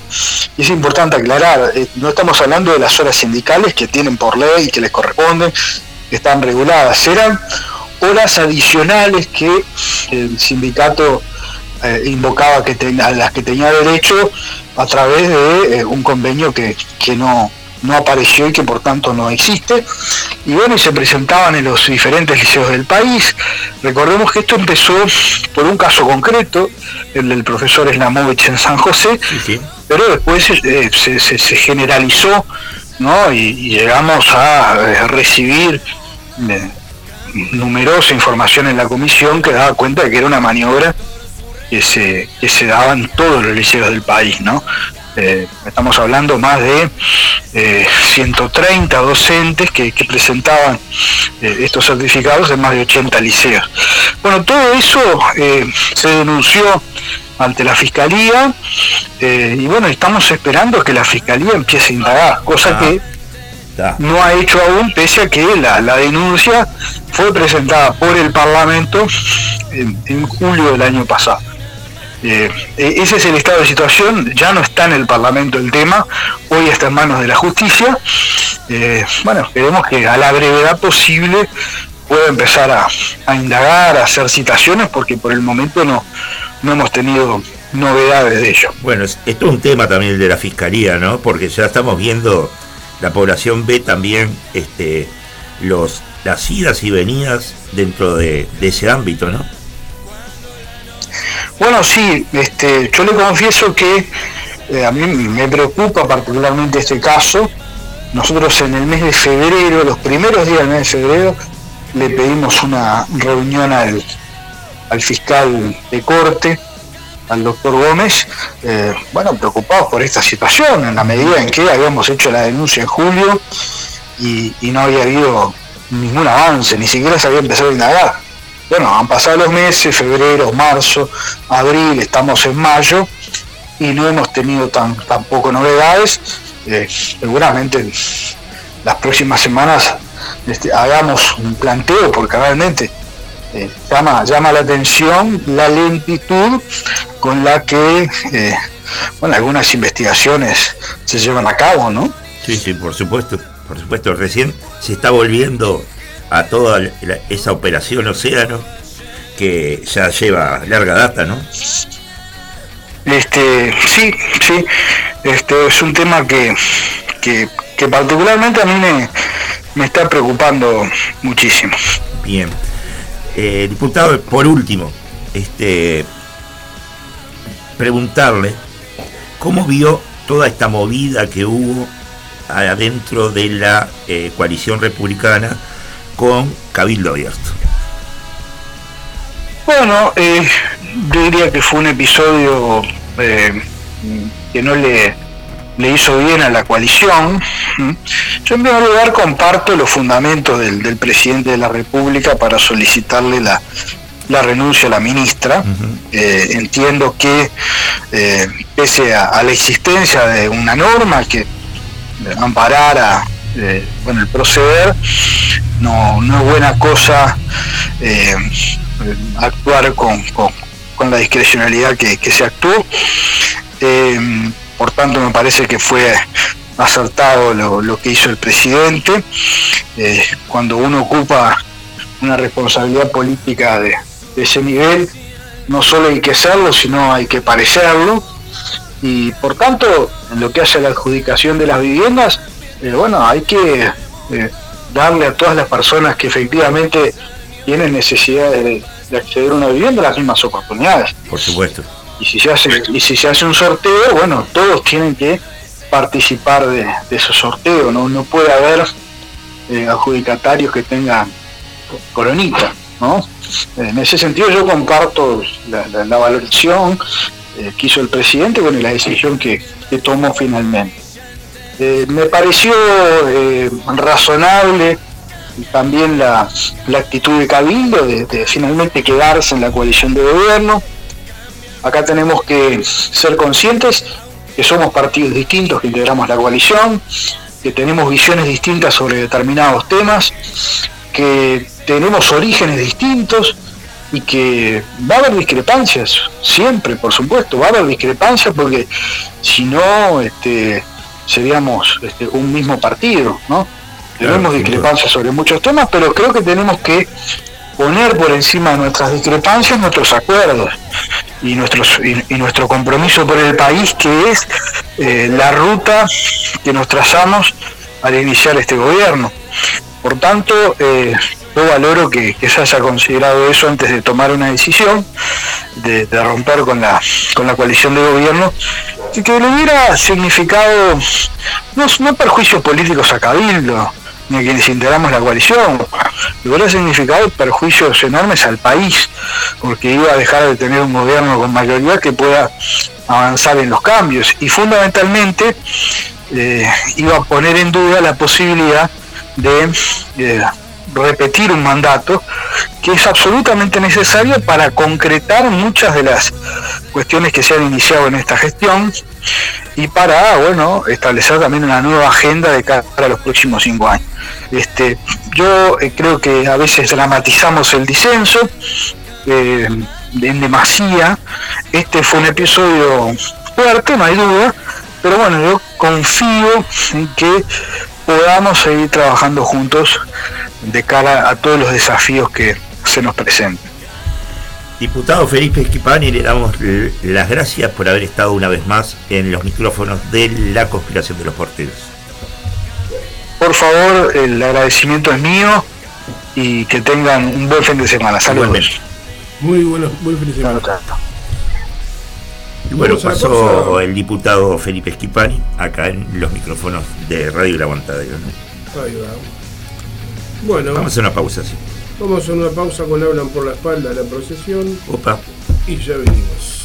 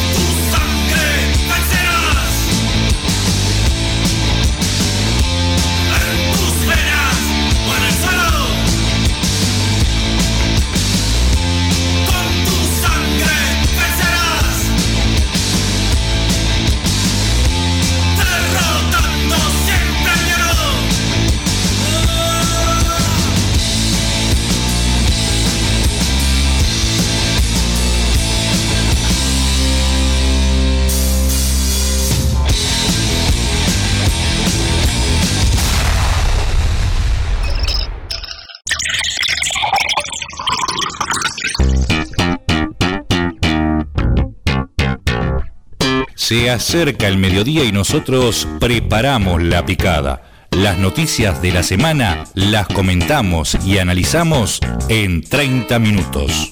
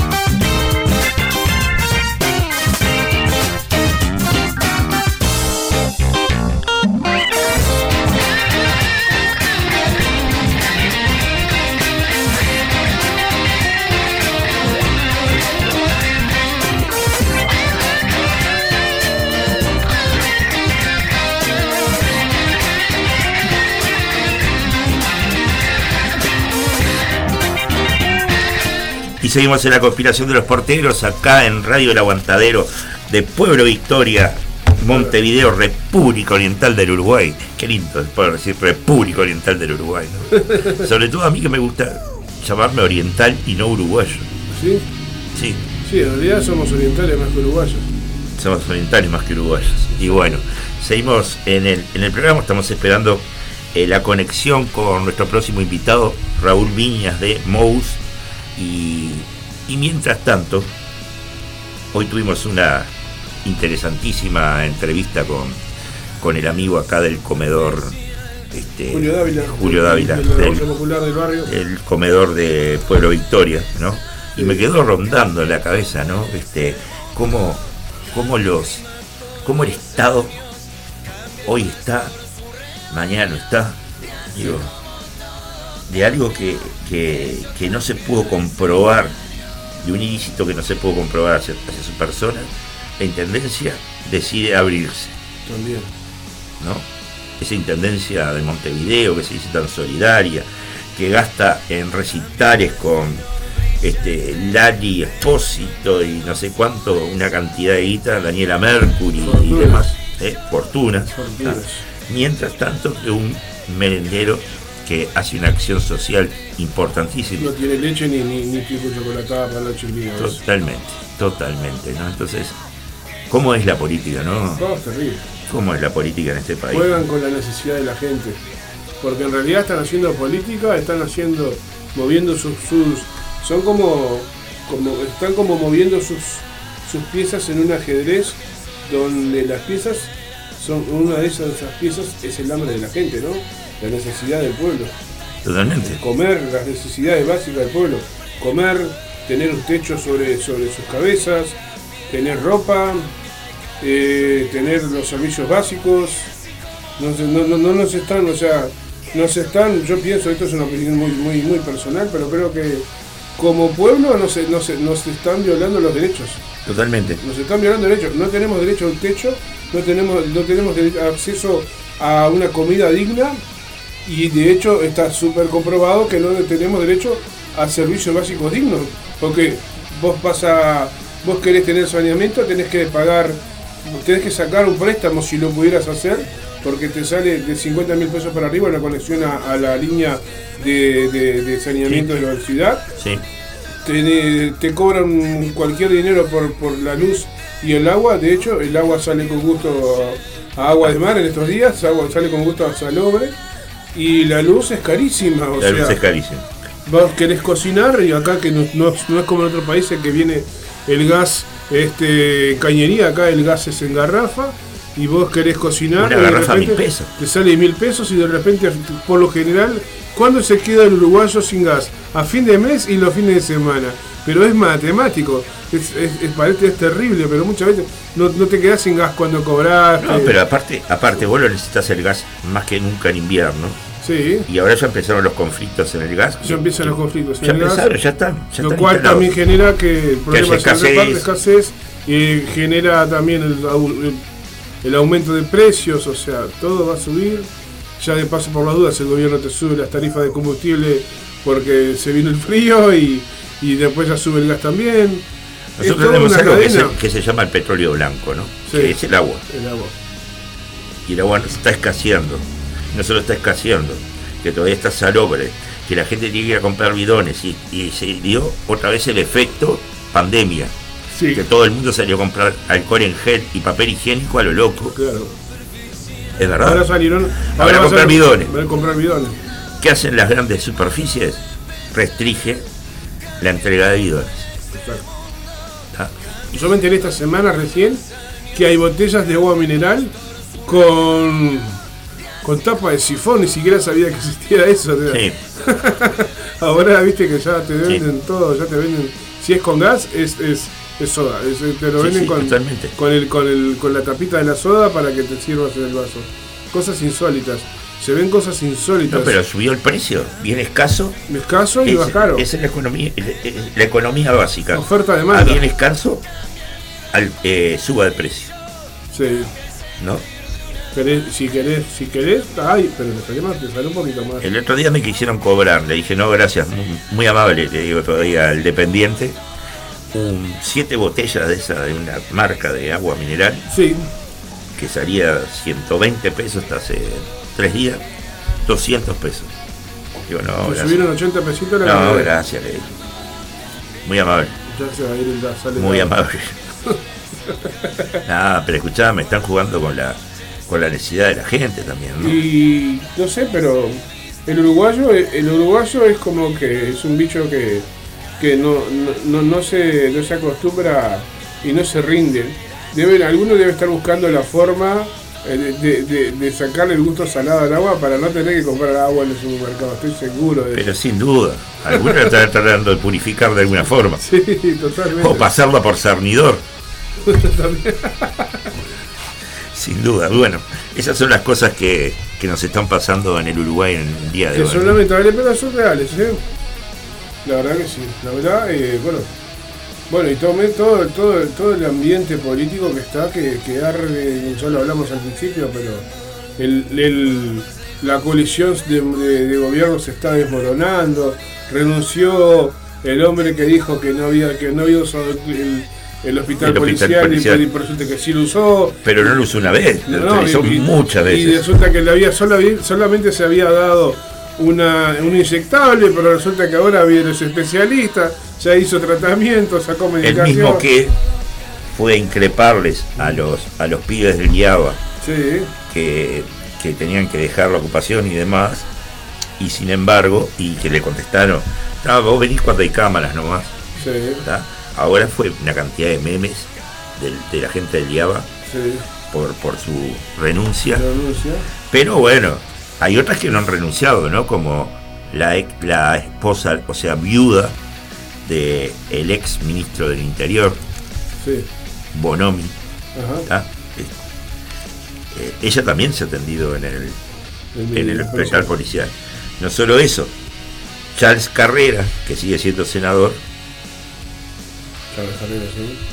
durante años tuvo a un ciudadano en el policial dándole este, tickets de alimentación que estaban destinados a los policías, Ajá. dándoselos a él y a la familia, ¿ah? con amenazas de por medio, ¿ah? a un tipo que el, el oficial, ¿cómo decirte? El comisario mayor de, de Rocha, desde su casa salió un disparo y, y justo le fue a dar las piernas al- a este ciudadano. Eso todavía se está investigando. Entre medio de esa investigación cae el caso Astesiano, que tampoco se ha cerrado. Porque si- eh, si bien Astesiano está procesado, ¿no? Está procesado por una sola de las causas. Sí. Pero hay una cantidad de causas que están ahí. Vamos a ver qué pasa. Astesiano está libre en este momento. No, no, Astesiano Está- está, está detenido. Astesiano está detenido. Este, Porque por, con todas las cosas que está diciendo Astesiano, si estuviera libre, en cualquier momento podría aparecer tristemente En una cuneta. en una cuneta, Sí, no- eh, víctima de un ajuste de cuentas, como dicen por ahí. sí. Pero Astesiano viene, viene, viene haciendo las mismas tropelías desde Sí. mucho antes de que ganara por primera vez el Frente Amplio. Sí, sí, sí, sí. Y las hizo durante el gobierno del Frente Amplio, las hizo durante el gobierno del presidente. Sí. Nadie, nadie logra entender todavía en su sano juicio, alguien en su sano juicio, ¿no? No alguien que esté fingiendo demencia, no, alguien que esté en su sano juicio no puede entender cómo operaba este, una asociación delictiva en el cuarto piso de presidencia donde está la oficina del Y que el presidente presidente no lo sepa. y que el presidente no lo sepa. Eso es lo más, lo más gracioso de todo. Lo lamentable es que el presidente nos mintió, Sí. porque el presidente dijo no conocer todo este tema, Y él conocía. lo conocía, Y estar, estar porque se lo dijo la rañaga antes de fallecer. Sí. Eso es lo más lamentable de todo. ¿Y qué pasa con este chato pueblo uruguayo que no sale a las calles a quejarse? Porque en Argentina, por menos de la mitad de lo que pasa acá, ya estarían quemando cu- cubiertas el 18 de julio. Estoy de acuerdo contigo, pero ¿qué, qué pasa?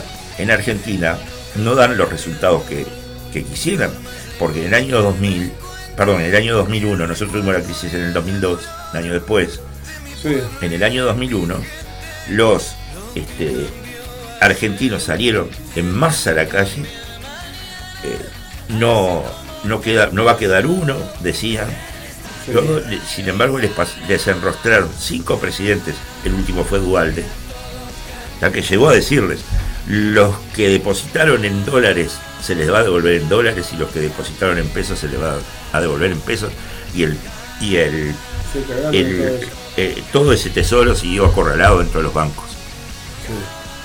Nosotros por eso sufrimos la corrida bancaria que sufrimos, porque se veían que se veían ver que se venía un corralito para acá, pero a diferencia de Argentina, a diferencia de Argentina, el pueblo uruguayo no salió a acompañar a aquellos que le quedaron los dineros acorralados. ¿Por qué? Porque el pueblo uruguayo no es solidario. Es solidario cuando tiene que ir a comprar la, la hamburguesa grasosa ahí a, a una casa de hamburguesas, Ah, ¿no? sí. En el día feliz, ahí sí van, van a estar los comunicadores, van todos, cocinan, eh, eh, se ensucian, la grasa les chorrea Sí, sí. y van los uruguayos y gastan y gastan y gastan en la, en la famosa hamburguesa. Pero después se olvida. Esa es la solidaridad. La otra solidaridad que se, que se hace, por ejemplo, la Teletón, Sí. que está muy bien, hace una acción, una acción muy importante, Muy necesario, ¿no? muy necesaria, pero hace falta ver 48 horas de llanto, de dolor, de esto para, para que la gente con capacidades diferentes, sobre, sobre exposición, ¿no? Y de su familia, Y de su familia. familias sufrientes que Porque para mí, para mí es demasiado. Yo tuve, yo no, no, no puedo, no puedo decir mucho porque yo estuve, yo participé como músico en la Teletón Sí. hace unos años atrás, fui a tocar y Y no lo veo mal. No lo, no, o sea, yo desde ese punto de vista no me pareció mal. Pero sí, lo que sí me parece es que está mal es la sobreexposición a la que están expuestos tanto los niños que están ahí como sus familiares mismos, ¿no? Y aparte, aparte ¿quiénes dirigían esos programas? Conducían esos programas. Gente como Petinati, que Claro. se vive riendo de la gente. Petinati, como Ignacio Álvarez, que, Álvarez. que- o Victoria Rodríguez, que llegó a decirle a un pobre pibe en el complejo América, acá en Colón, que ella- ella no tenía la culpa de haber nacido donde nació. Digo, entonces, ¿de qué estamos hablando? Me parece que Raúl Viñas hoy no se va a comunicar con nosotros, ya estamos bastante pasados, pero bueno. ¿Y qué, qué opinás sobre, ya que estamos hablando así como esto es más que periodístico, se aparece una charla de, de, De- fin de bar, semana, ¿no? bar. Nos falta la, la, la, la, la- ¿cómo es? La grapa en el medio. La grapa en el medio. No tenemos agua potable, casi estamos eh, porque a punto de quedarnos sin agua, pero en el 2020 2019 ya estaba todo pronto para, para hacerse la este, represa de, De Paso Severino. de, de- ¿cómo es? de, de Casupá, De Casupá y de Paso y de Severino. Paso Severino de la ampliación con lo de la reforma. Eso le, gobierno que está ahora truncó ese proceso. ¿Para qué? ¿Para qué? ¿Para qué? ¿Para qué te pregunto? Ajá. Para darle a un tercerizado Sí.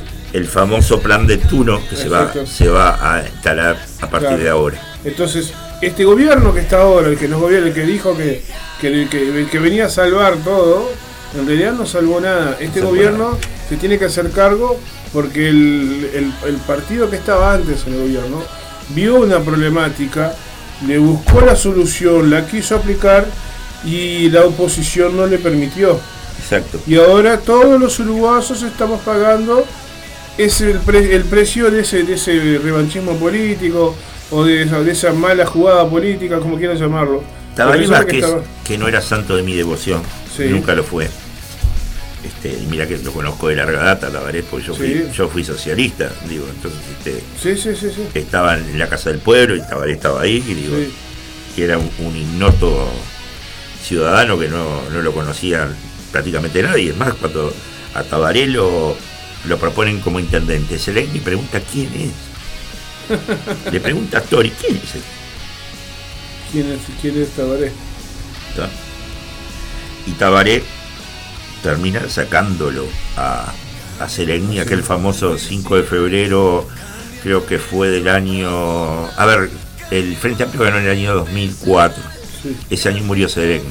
No llegó a ver el triunfo del Frente No llegó a ver el triunfo del Frente No, Amplio, ¿no? murió por julio, por ahí, Lamentablemente. lamentablemente. Creo que fue en el 2000, sí, en- creo no equivocarme que fue en el 2000, 5 de febrero, cuando se cumplen años del Frente Amplio, cuando Sereni demite la presidencia del Frente Amplio. Y que el señor ex vicepresidente que ahora le están pidiendo a ANCAP que devuelva todo lo que usufructó, Sí, este, lo va ya a llegar a un acuerdo y lo va a devolver en pequeñas cuotas Sí. porque huyó para el Paraguay, no como Artigas, huyó para el Paraguay. se tomó una vacación. Sí, sí, se tomó el palo. Eh, ese señor tuvo el tupe de decir abajo, y a mí no me lo contaron porque lo escuchamos varios, ¿tá? bajen al viejo de mierda que se calle de una buena vez. Por ser eco.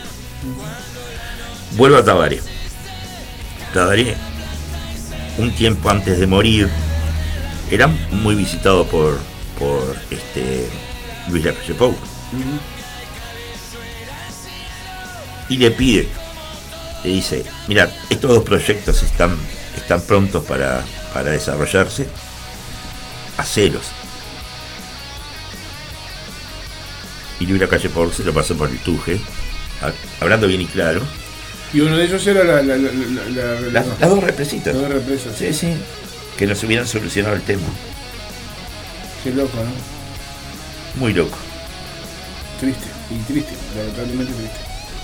Hoy por hoy estamos tomando agua salobre, con todos los riesgos de salud que eso implica, por la hipertensión de muchos, por los problemas de salud de muchos, por, por la mala calidad del agua en sí, que no solamente hipertensión, sino que no sabemos qué estamos tomando en realidad. Por supuesto, no, pero no solo eso. Nos ponen como excusa la pandemia. Sí, La pandemia existió. siempre, siempre Sí. tiene un problema de salud. ¿no? Seamos, seamos sinceros, digo, la pandemia fue un resfrío un poco más fuerte, Sí, ¿tá? Porque la mayoría de la gente que falleció, para algunos por la pandemia, para mí no, porque eh, tenían eh, otras enfermedades colaterales. sí, a los cuales a muchos, un, por ejemplo, Abs, eh, que era el alcalde de el CH5, 44 años, toda la vida, podría estar aspirando hoy a ser presidente de la República, ¿no? Tenía este asma crónico, pero eso no se dijo en los medios. No, no, no, no. eh.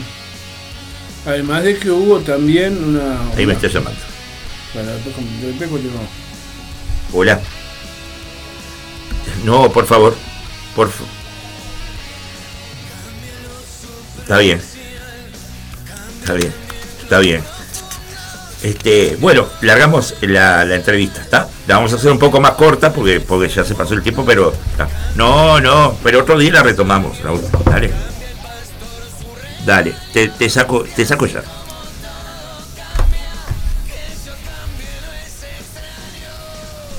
Y bueno, tenemos ya eh, a Raúl Viñas, este, que es uno de los de las cabezas de Mobus, con el que queremos al primero darle los buenos días. Nos está contando que está por el río Santa Lucía. Ciertamente, buenos días Leopoldo, buenos días a la audiencia. En este momento estoy en el río Santa Lucía, este, muy cerca de la localidad de Independencia. Eh, hoy estuve toda la mañana recorriendo el río porque quería corroborar cuál era la situación real. ¿viste? Uno a veces ve fotos, informes y demás. Y bueno, eh, para informar rápido, Canelón Grande, de Canelón Grande no existe, se terminó Ajá. no queda nada, es barro nada más. Este, la reserva de eh, a la altura del Paso Pache, el río Santa Lucía con muy poca agua, lo podés cruzar a pie sin ningún problema. Eh, y después este, a la altura de Paso Severino, el Santa Lucía Chico, la reserva que nos va quedando, realmente este, te pone nervioso ver la poca agua que queda. O sea, del nivel de los vertederos el agua está como 4 o 5 metros para abajo y está saliendo solamente por un vertedero lateral más bajo, pero evidentemente no es una, una situación sostenible en mucho tiempo porque esa reserva tiende a agotarse. Cuando estás más abajo en el río Santa Lucía, donde se junta el Santa Lucía y el Santa Lucía Chico, que es hasta donde llegué ahora, este, ahí ves el agua de mayor cantidad, digo, una situación de un poco más de normalidad hasta que mirás el ancho que normalmente tiene el río que te lo marca la vegetación y la línea de costa y te das cuenta de que el río está en una tercera parte. Pero bueno, esa es la realidad de la penca, una realidad con la cual hoy tenemos que convivir y tratar de, de sobrevivir, ¿no? Eh, ya vimos que la calidad del agua en Montevideo ha tenido que ser cambiada, Sí. el agua que hoy tenemos en Montevideo ya directamente de acuerdo con, las- con los reglamentos aquí del Uruguay, el decreto 375-2011, la norma UNIT 833-2008 corregida en el 2010, de acuerdo con eso ya esta agua que nosotros estamos tomando hoy en Montevideo, la que nos estamos sirviendo, la que llega por la agencia, no es potable.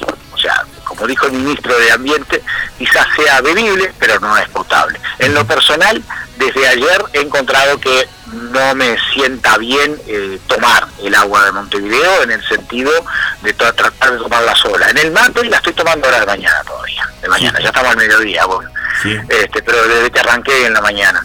Pero realmente es una situación muy complicada, una situación que quizás no debiéramos de estar pasando. Eh, tenemos que aprender de esto, tenemos que tomarlo como una la más seria advertencia, porque esta situación se nos advirtió previamente, por ejemplo, en la seca del 2009, cuando asumió este gobierno eh, en el año 2020, lo primero que se dijo es que quedaba agua para 60 días y de cualquier manera no, no se tomaron otras medidas y la que se está pensando, la que dijo el señor presidente los otros días, que es seguir adelante con el proyecto Neptuno, para nosotros plantea serias dudas porque el proyecto Neptuno no ha tenido un análisis ambiental. Se está licitando sin tener un análisis ambiental. Entonces, no sabemos si finalmente queda posible hacerlo o no. Y también hay una gran incertidumbre en cuanto a los costos. Se habla Claro. de que el costo del proyecto Neptuno supera los 200 millones, pero sabemos que se lo vamos a pagar a las empresas más de 700. Entonces hay mucho dinero involucrado ahí. El otro día el director de la OCE, el presidente del directorio de OCE, el ingeniero Raúl Montero, expresaba en una radio que reparar las pérdidas de agua de Montevideo, por las cuales ellos mismos declaran se pierde la mitad del agua, eh, demandaría 400 millones y no hay dinero para eso, lo expresó así el ingeniero Montero. Sí, o sea, sí, no hay en perspectiva 400 fue. millones. Eh, Con- puede ser, o sea, que no me acuerdo, lo escuché. Sí, con Emiliano Cotelo fue. Era Pero- con Cotelo, tenés razón, tenés razón, ahora que lo recuerdo hacia atrás, fue en ese programa, así en la 32. Eh, ahora, no hay 400 millones para reparar la red y evitar que se pierda la mitad del agua, o sea, reducir el consumo real de Montevideo a la mitad, supuestamente, porque si tú estás sirviéndole a Montevideo 600 mil metros cúbicos y pierdes la mitad, quiere decir que Montevideo consume 300 mil. Sí. No hay dinero para eso, pero aparece de alguna manera dinero para pagarle un conjunto de empresas que son las mismas que están haciendo la Ruta 5, que hicieron el puerto para UPM, que están haciendo el tren para UPM. Bueno, para esas mismas empresas aparecen 700 millones de dólares para pagarles. Sí. ¿Y qué va a pasar? Pongamos que se gastan 700 millones de dólares y sale Neptuno, ¿no? Neptuno va a proveer 160 mil metros cúbicos de agua, o sea, eh, la tercera parte, un poco menos de la tercera parte de lo que consume normalmente Montevideo, ¿tá? pero lo va a verter en una red que pierde la mitad. O sea, le vamos a estar pagando a esas empresas por 160 mil metros cúbicos para que 80 mil se pierdan. Hay algo que no cierra en esa lógica, ¿no? O sea, eh, quizás el proyecto Neptuno además no sea el más adecuado, como yo decía recién, de pronto no, no tiene estudios ambientales previos, no sabemos eh, qué se necesita para que eso pueda funcionar bien. Este, es un proyecto además que ya viene mal colocado porque la decisión de tomar el agua en Arasatí es una decisión que ha sido muy discutida, no por nosotros, sino por la academia directamente, Sí. que declara los temas de salinidad en esa zona, o que el agua pudiera ser salobre, el agua que venga de ahí, como la que tenemos ahora, que se saca aguas abajo de, de aguas corrientes en el propio río Santa Lucía, con intrusión del río de la Plata. Y no solamente que pudiera ser salobre, sino que en la zona, la, la Facultad de Ciencias, en los análisis, y cualquiera lo puede ver hoy también en el Observatorio Ambiental del Ministerio de Ambiente, esas zonas están con concentraciones de cianobacterias gran parte del año. O sea, es muy complicado pensar en sacar agua limpia de esa sopa de espinaca que se convierte, sopa licuada de espinaca, en que se convierte el agua del río de la Plata cuando las cianobacterias proliferan. Entonces, viste, eh, acá hay que buscar quizás eh, barajar y dar de nuevo, este, un gran diálogo nacional, como hubo en algunos otros temas, como fue el tema de la energía. El otro día la ministra de Salud, la doctora Rando, decía de este, trabajar en una comisión. Hay, hay gente que odia las comisiones, pero a veces es necesario juntar cabezas, pero las cabezas que ella pensaba juntar, las que nombró, son todas cabezas del Estado. O sea, eh, era el Ministerio de Ambiente, la OCE, el Ministerio de Salud Pública, sumándole a eso el SINAE. Nosotros entendemos que en cualquier análisis de esto, hasta ahí estarían faltando dos patas. Que sin esas patas el- el- la, la mesa no se va a sostener. Una de las patas es la sociedad civil. O sea, los usuarios, la gente tiene que tener voz y voto en lo que se va a hacer, porque somos los que vamos a sufrir o disfrutar de lo que se haga, y somos los que lo vamos a pagar. Y por otro lado, no hay que despreciar a la academia. Aunque no nos guste lo que dice la academia algunas veces, eh, tenemos que entender que esta gente de, las universidades y demás, por lo general, trabaja con cabeza fría, trabaja con nociones científicas y lo que nos están diciendo muchas veces es la justa. Ah, Y entonces a ellos tenemos que también darles el lugar. Si no hacemos eso, bueno, vamos a, a seguir en este tipo de cosas. ¿viste? Yo acá parado al lado de un río Santa Lucía, que estoy parado donde normalmente sería el cauce, y esto está seco como la Gran Siete. Acá hay solamente unos charcos con agua, ¿tá? este, y el resto está vacío. Lamentable. Y en esta situación, claro, y en esta situación, acá es un angostamiento que tiene el río, en esta situación realmente no podemos pensar que esta sea la fuente principal de agua para, para Montevideo y tenemos que pensar en cómo se va a trabajar sobre esto. La seca que tuvimos ahora es una de las más grandes, sí, y yo le reconozco que es de las más grandes de las que tuvimos en la historia. Estoy seguro que la del 42 fue peor, pero después de ahí creo que no hay otra que se haya registrado tan complicada. Las previsiones lamentablemente no nos dan ayuda porque lluvia recién dentro de una semana. Anoche una pequeña llovizna se chispeó, pero en otras condiciones, la situación meteorológica que tuvimos ayer de un frente frío pasando, hubiera generado precipitaciones abundantes. La falta de humedad en el aire, que tiene que ver con la circulación de la atmósfera en la zona, nos va tirando para atrás.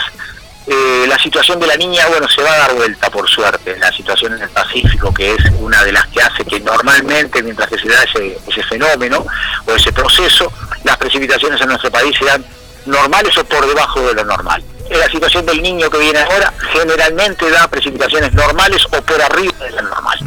Y entonces pa- cabría esperar una mejora, pero el niño se está estableciendo ahora, el niño llegó tarde, se está, normalmente se establece en diciembre, esta vez se está estableciendo en mayo, y los efectos del cambio de circulación, el, el dar vuelta a la circulación de la niña al niño, eso es este algo que va a llevar una- por lo menos un mes y medio y veríamos recién la- las primeras cambios en julio. Disculpa, Y no podemos esperar hasta julio. acá te habla Martín, el, el- el operador. Quería hacer una consulta. Yo no Dime. sé, estaba medio, medio por fuera de la, de la conversación, la charla, pero ¿qué pasa si la semana que viene se termina el agua? ¿Qué tenemos, qué tenemos que hacer? ¿Vivir de- de- del agua embotellada? ¿Esa es la solución que, que nos da el gobierno entonces? La solución que, que da el gobierno no sé si existe. La solución que No te hay queda, solución.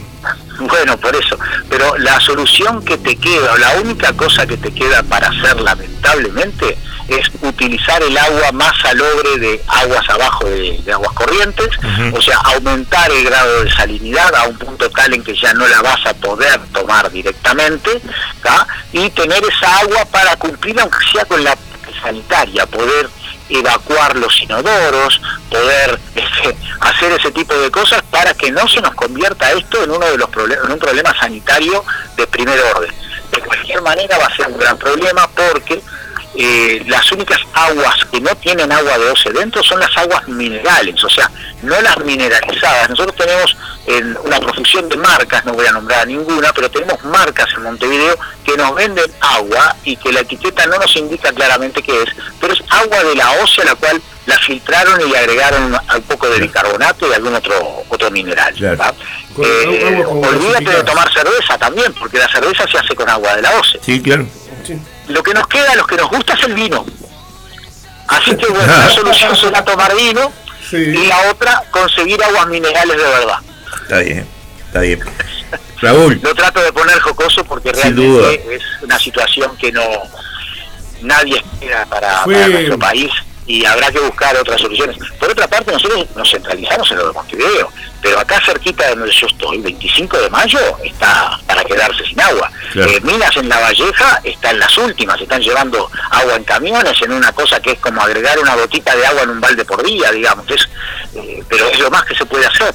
Porque tenemos que entender una cosa, contra la naturaleza no somos nada.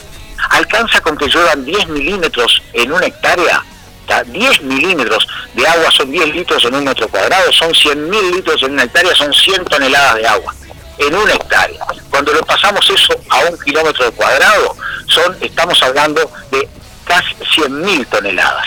¿ah?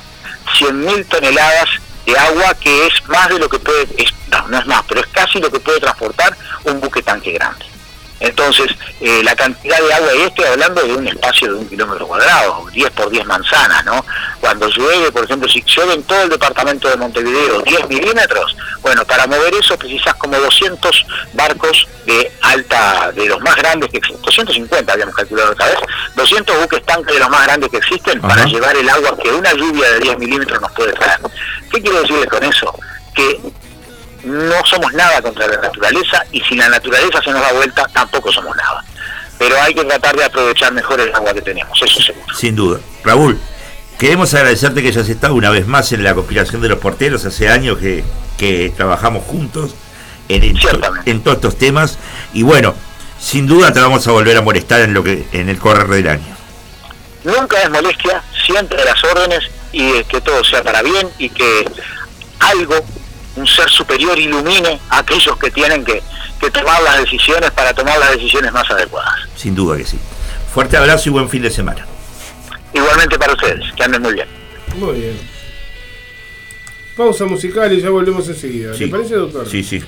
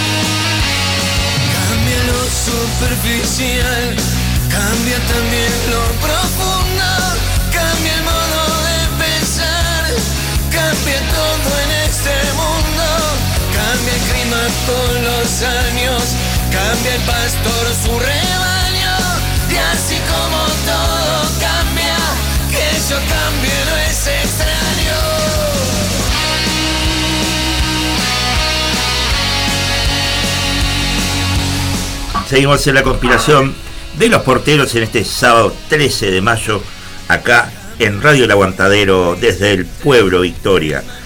Y ya tenemos en línea al doctor Eduardo Luz, a quien le damos la bienvenida y le agradecemos la deferencia de habernos atendido en día sábado. Muy buenos días, doctor. No. Buenos días, muchas gracias. No, un gusto hablar con ustedes. Muy bien, Muchas gracias a usted por la llamada. por favor. Mire, recién acabamos de cortar con Raúl Viñas de Mous, que está en este momento en el río Santa Lucía, viendo como los estragos que ha hecho esta sequía. Y usted hace poco tuiteó, cada uruguayo consume 150 litros de agua por día y la pagan. Las tres papeleras consumen 190 millones de litros de agua por día que el Frente Amplio y la coalición se la regalan para que hagan papel. Por eso no tenemos agua para los uruguayos. Sequía y falta de lluvia hubo siempre. Sí, bueno, eso es cierto. Se cuenta que acá del 2009, el 2009 hay, hay una resolución del directorio de OCE. Acá se acuerda que hubo una sequía grande en esos años, ¿no? Entonces, superada la sequía, que se superó porque en febrero, cuando ya estaba muy, muy brava la seca, en unos pocos días llovieron 200 milímetros. Y eso fue lo que aguantó y después vino la lluvia normal y ahí salimos.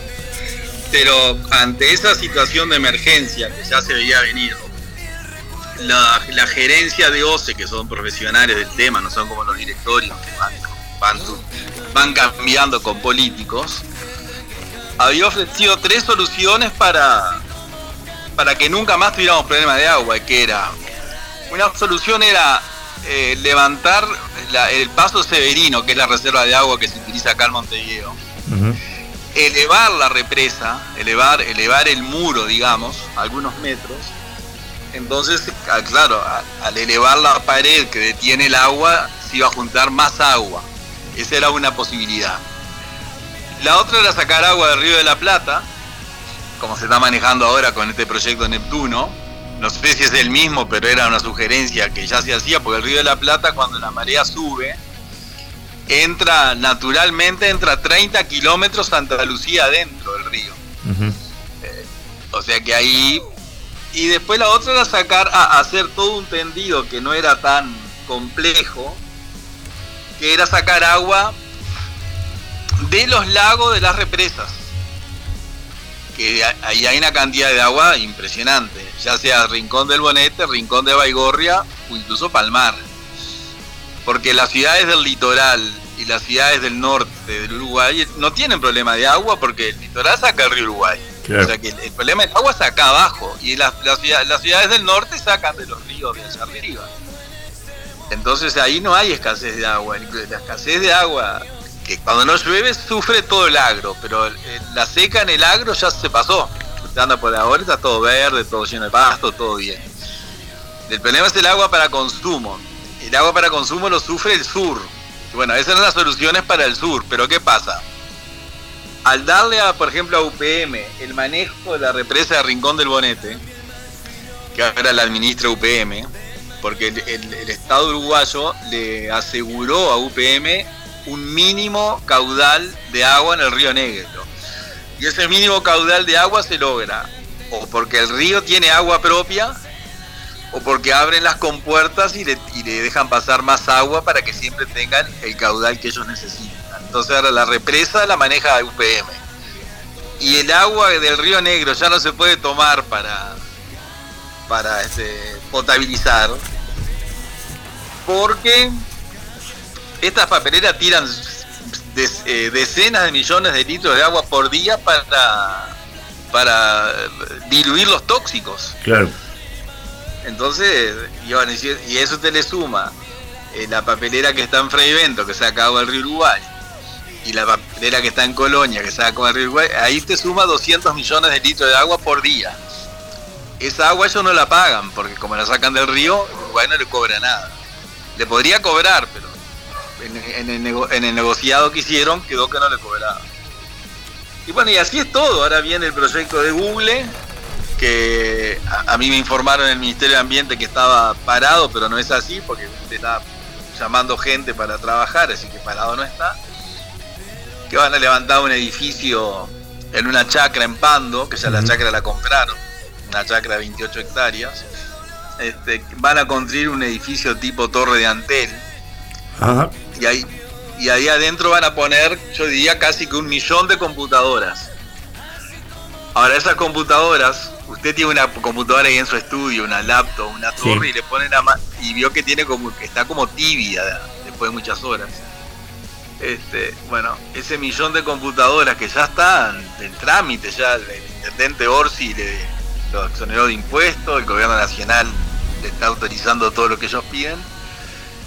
Eh, con esa con esa torre ellos van a dar información a nivel mundial, o sea, todo, todos los Google que usted abra, en parte van a salir de esa torre acá.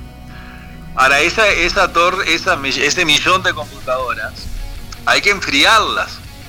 Porque si una computadora se entibia, se imagina un millón.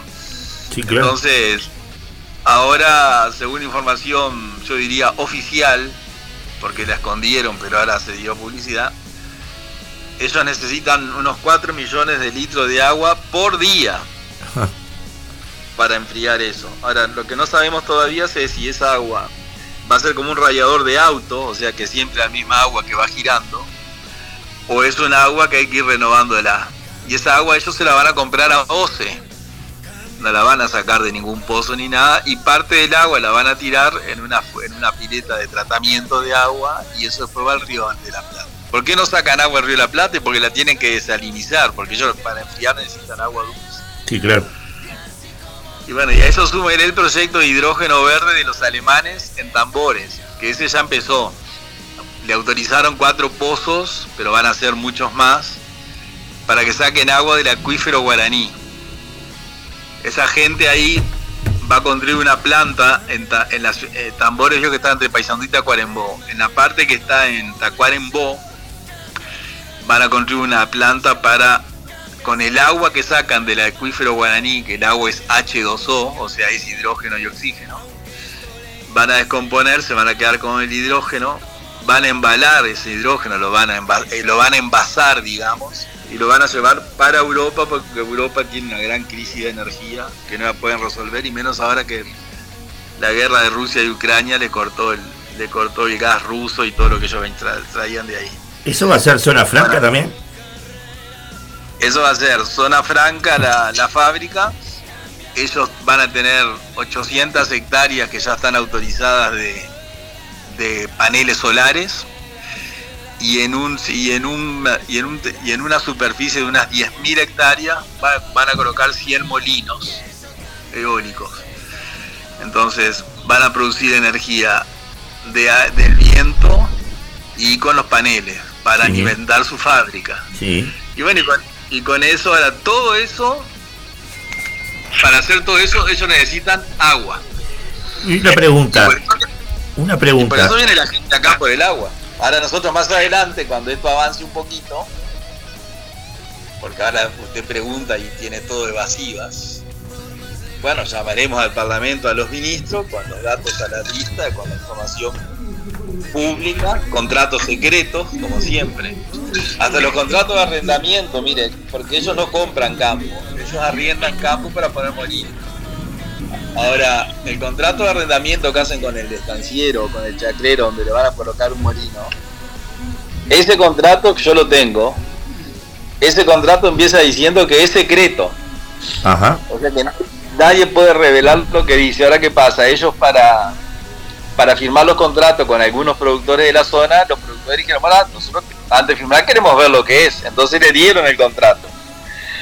Y los productores que no firmaron el contrato, porque prefieren seguir criando vaca y oveja, bueno, se quedaron con el ejemplar. Entonces el, contrato es secreto para, para quienes lo firmaron, pero los que no firmaron y le dieron el, el texto que iban a firmar lo hicieron público y ahí ese contrato fue analizado por la Cátedra de Derecho Agrario de la Facultad de, de, la, de, la, de la Facultad de Derecho de la Universidad de la República y es un contrato que viola las leyes de derecho interno. Claro. Para arrancar, más le digo que la- el arrendamiento rural, el máximo que se permite, son 20 años, no hay arrendamiento rural por más de 20 años, y esta gente arranca con arrendamientos de 30 años, o sea que ya o, va- o tendrán que modificar la ley para ellos, o ya arrancan violando la ley ya, ya en el contrato de arrendamiento, así que se imaginan todo el resto.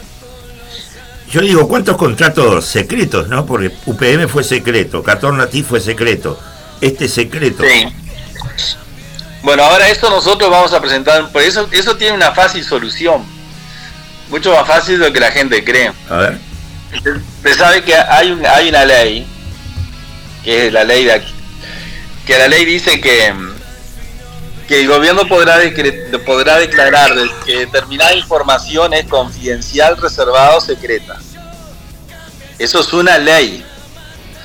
Por lo tanto, nosotros vamos a presentar un proyecto ahora modificando esa ley que diga que ya, o sea, no hay que reformar la constitución, ni hay que hacer nada, solamente porque la constitución no habla de contratos secretos, porque cuando se hizo la constitución los contratos secretos no existían. Claro. Entonces, es del año 67. Entonces usted modificando esa ley, se terminan los contratos secretos. Entonces vamos a presentar el proyecto y se- seguramente esa, esa ley no se va a votar, porque los partidos tradicionales y el Frente Amplio les interesan los contratos secretos, porque por eso, eso hace- con eso ellos hacen los negocios. Pero por lo menos la población se va a enterar de que hay una manera de terminar con el secretismo de los contratos y que los políticos que la gente vota no quiere terminarlos. Sin duda. Ese, ese es el sentido. Y eso, eso eh, aporta a la cristalinidad del, del espectro político, ¿no? Republicano. Y eso aporta porque se cuenta que hay, con, por ejemplo, hay hay con- hay cláusulas que se, se- yo diría que hasta se se justifica que sean secretas porque si usted la revela eh, perjudica a, la- a una empresa. Vamos a ver cuál es la fórmula de tal bebida. Ajá. Bueno, no, tiene que ser secreto porque si yo si yo no doy la fórmula los otros me la van a copiar. Sí, sí. O sea que lo secreto no está mal que exista. O los secretos de Estado en lo que tiene que ver con la defensa nacional. Bueno, ¿dónde están ubicados los radares que captan los, los aviones que pueden entrar droga? Póngale. Bueno, está. Usted no va a decir, mire, están ubicados acá o tienen determinado alcance. Pero todo lo que tenga que ver con la inversión, los contratos de inversión, en el cual Uruguay dice, mire, yo le doy esto, le doy lo otro, le doy aquello, usted me da esto. Eso no tiene por qué ser secreto, porque si usted no tiene nada que ocultar, ¿por qué lo va a hacer secreto? Sí, claro. Y más le digo, el, la constitución uruguaya tiene un artículo, claro, que viene de 1830, donde dice que los contratos que la República celebre con potencias extranjeras tienen que pasar por el Parlamento. Ahora, en aquellos años, el concepto de potencia extranjera eran, eran los, los reinos de Europa, ¿no? El reino de Inglaterra, el reino de España, el reino de Holanda. A eso se refería porque era lo que había. Pero no había ningún problema en, en- en aprobar una ley que diga que los contratos de inversión o los contratos, porque ahí hay una interpretación constitucional que es un poco resistida, que dice que lo que en 1830 era una potencia extranjera y eran los reinos de Europa, hoy una potencia extranjera, por ejemplo, es la FIFA, por, por decirle algo, este, o, o Windows, o, o Google, o- son potencias económicas y que, ese, y que se podría dar, aprobar una ley interpretativa que diga que en el año 1830 potencia extranjera eran los reinos, pero que hoy potencia extranjera son las multinacionales, el Banco. Mundial, por ejemplo, una potencia extranjera. Este, pero si eso no se lograra, porque es una interpretación que puede ser discutida, usted puede presentar un proyecto de ley que diga que los contratos de inversión deberán tener anuencia de la Asamblea General, por ejemplo. Este, y con eso no, no, no tendría ningún problema. Todas esas, todas esas normas hay que redactarlas y, present y ofrecerlas, presentarlas, digamos. Casi ninguna se va a aprobar, yo diría que ninguna, pero por lo menos la, la opinión pública dice, bueno, está, a esto que para nosotros es un problema, resulta que el problema tiene solución.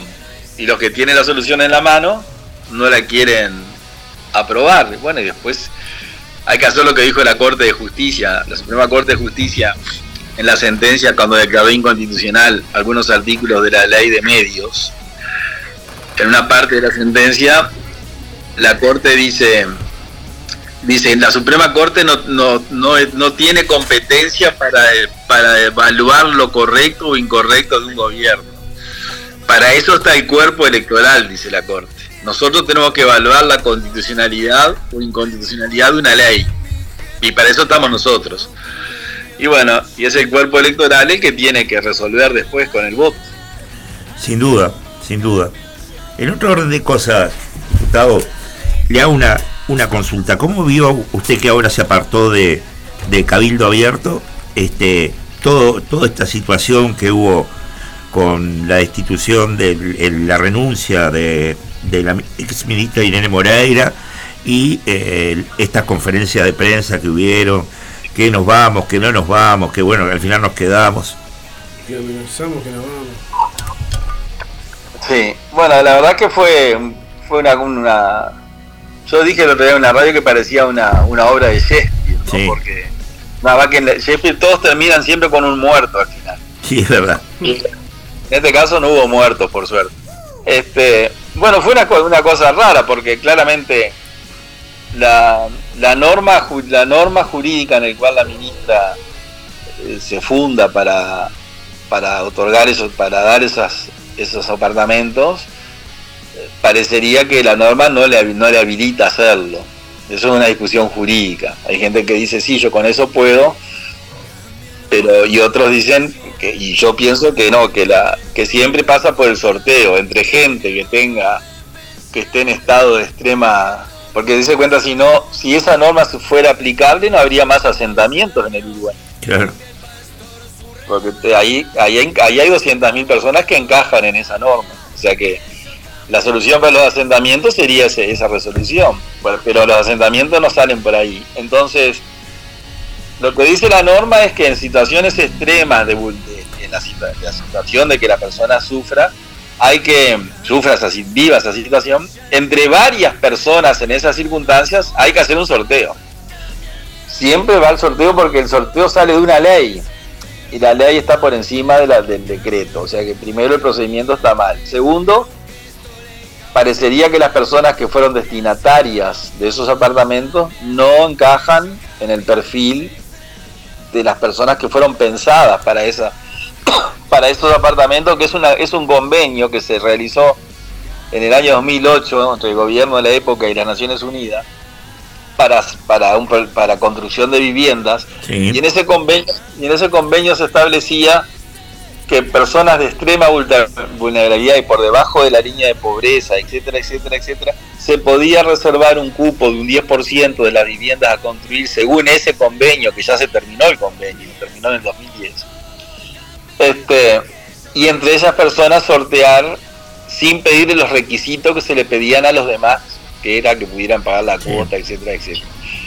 Acá lo que se hizo fue me parece a mí que se le otorgaron apartamentos a personas que pueden pagar la cuota por el procedimiento de personas que no pueden pagar la cuota. Sí, una sea, directora de marketing de la mañana y la otra la mucama de, de Irene Moreira.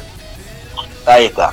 Eso, eso en el tema jurídico. En el tema político, bueno, yo estoy afuera de Cabildo, no, no sé Sí, cómo sí. se tomaron esas decisiones, pero me parece que cuando el presidente le pide la renuncia a alguien, por más que el presidente no tenga razón, que en este caso creo que la tenía, como los ministros son secretarios del presidente, y bueno, el secretario tiene que, si el, si el empleador le dice que no lo quiere más como secretario, el em- tiene, tiene que dejar el cargo. El hecho de que Cabildo Abierto dijo que la renuncia no había sido recibida, yo diría por escrito, que pare- aparentemente, según la conferencia de Cabildo, no, la renuncia se, la- el pedido de renuncia se, se anunció pero no se concretó. Bueno, es un formalismo menor, yo creo que el presidente le debe haber dicho, ¿no? Que le- y que entre que dejara el cargo, pero que siguiera ocupando el ministerio otro cabildante. Sí, claro. Esa fue la cosa que no, no, no era nada personal contra Cabildo Abierto, era un tema de gestión. Y a mí me parece que desde el punto de vista político hubo un error de Cabildo Abierto porque no hay ningún antecedente en la historia nacional de que un ministro se le pida la renuncia y que el partido al cual pertenece el ministro le diga al presidente que lo piense bien antes, que piense bien lo que va a hacer. Este, y bueno, y al final lo que Cabildo hizo fue lo que ya se sabía. Cabildo la Sí, no le iba a dejar, no le iba a dejar nunca porque los proyectos de ley que tiene Cabildo, que defiende con, con todo derecho y razón, los, los partidos de izquierda no se lo van a aprobar. Lo único que se lo pueden aprobar son los partidos de la coalición. Entonces, dejar la coalición era renunciar a los, a los proyectos que Cabildo quiere impulsar, que que es la prisión domiciliaria para los mayores de 70 años, la, re- la reestructura de deuda para gente que está en clearing y, algunos la, el- la- contemplar a la mediana industria, es decir, y otros aspectos, otros proyectos que son casi los buques insignia, que ahora el senador Manini dijo que, que el buque insignia de Cabildo en este momento era el tema de los deudores. Y bueno, y ahí la coalición le va a buscar una solución. Sin embargo, con el frente no, no tenía ni una posibilidad de llegar a eso, así que la lógica. Y además Cabildo, inde- independientemente de que en ese caso puntual la ministra Moreira tal vez no, no, no, actuó de acuerdo a la norma, en otras áreas Cabildo tiene gente en el gobierno que viene trabajando muy bien. Sí, sí, claro. Por ejemplo, en las empresas públicas, los representantes de Cabildo están haciendo una excelente gestión y en las direcciones de los ministerios también. En, la- en el, el- está el doctor Curvelo, por ejemplo, que, que del cual nadie habla, pero yo lo conozco bien, que está en el Ministerio de Turismo, que es el, tercero en jerarquía, que es de Cabildo Abierto. Y él ha hecho una gran gestión ahí como la Secretaría General del Ministerio y podría darle del vicepresidente de UTE y del, del señor Alonso en ANCAP, el capitán Loureiro en el puerto. O sea, toda gente. Y dejar la coalición implicaba dejar que sacar toda esa gente que viene trabajando muy bien. Cabildo tiene gente en ACE, por ejemplo, que está haciendo una, excelente gestión. La dirección del correo desde Cabildo. Es decir, era por un tema puntual, por un por una por un cargo, yo diría por una por la ministra, porque el, el ministro iba a seguir siendo de Cabildo, pero si se iba se perdía todo. Entonces me parece que era muy era muy equivocada esa decisión que por suerte este, no se tomó. Incluso yo al otro día de esa reunión me crucé en el parking del aeropuerto del, Palacio Legislativo con el senador Manini e intercambié ahí unas palabras con él en una charla y entre otras cosas lo felicité por haber tomado la decisión correcta de, continuar en la coalición, ¿no? Que para mí hubiera sido un error para Cabildo, porque yo si bien me fui de Cabildo, no tengo lo que yo tengo, yo tengo un buen concepto, tengo muchos amigos ahí. Claro. Me fui por un tema interno, pero no, no para hablar mal de Cabildo, porque no, no tengo nada que decir, al contrario. Muy bien. Diputado Luz, queremos agradecerle que haya estado una vez más en los micrófonos de la conspiración de los porteros. Este, y bueno, Claro. sin duda nos vamos a volver a molestar en el correr del año. Cómo no, con mucho gusto, muchísimas gracias, sus órdenes. Que pase esté bien. Gracias. Bueno, pasó el diputado Luz por los micrófonos de la conspiración de los porteros. Y nos vamos a una pequeña pausa porque ya se viene la última entrevista del día. Dale, vamos arriba. Vamos a escuchar un clásico del año 1971, Biafra, Totem.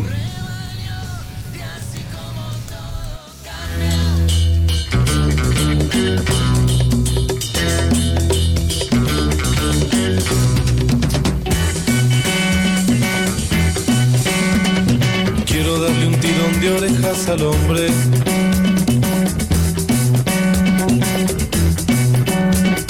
Que piensa en la política y no responde.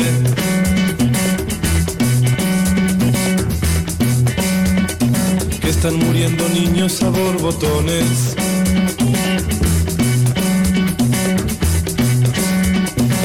Olvide las banderas, piense en el hombre. Ese que hoy es tu amigo, mañana no será. Porque confía en el lema que vos odias. Mientras que Biafra estaba muerta, muerta de sol y sin pan.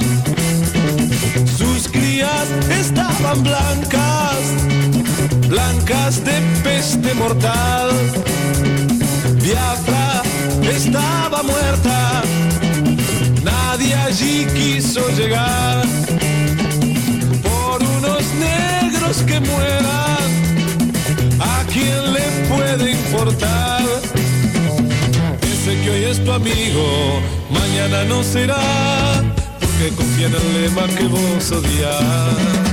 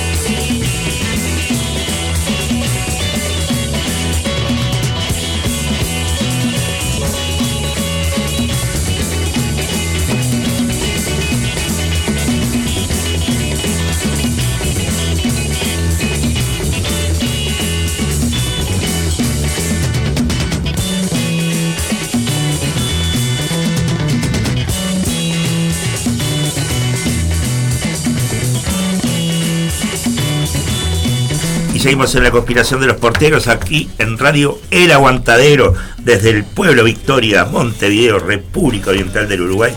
Y ya tenemos en línea a Diego Dresler, a quien le damos los buenos días y le agradecemos la deferencia de habernos atendido en este día sábado. Muy buenos días. Muy buenas tardes, ¿cómo les va? Muy, buenas tardes, tiene razón. Ya estamos ahí, estamos después del mediodía, pero es un lindo mediodía, calorcito, otoñal. Cambió el día, porque hoy de mañana hacía frío. Sí, cambió bastante y daban lluvia y ahora hay solcito. Lamentablemente no está lloviendo, pero bueno, ya, volverá la lluvia. Sin duda.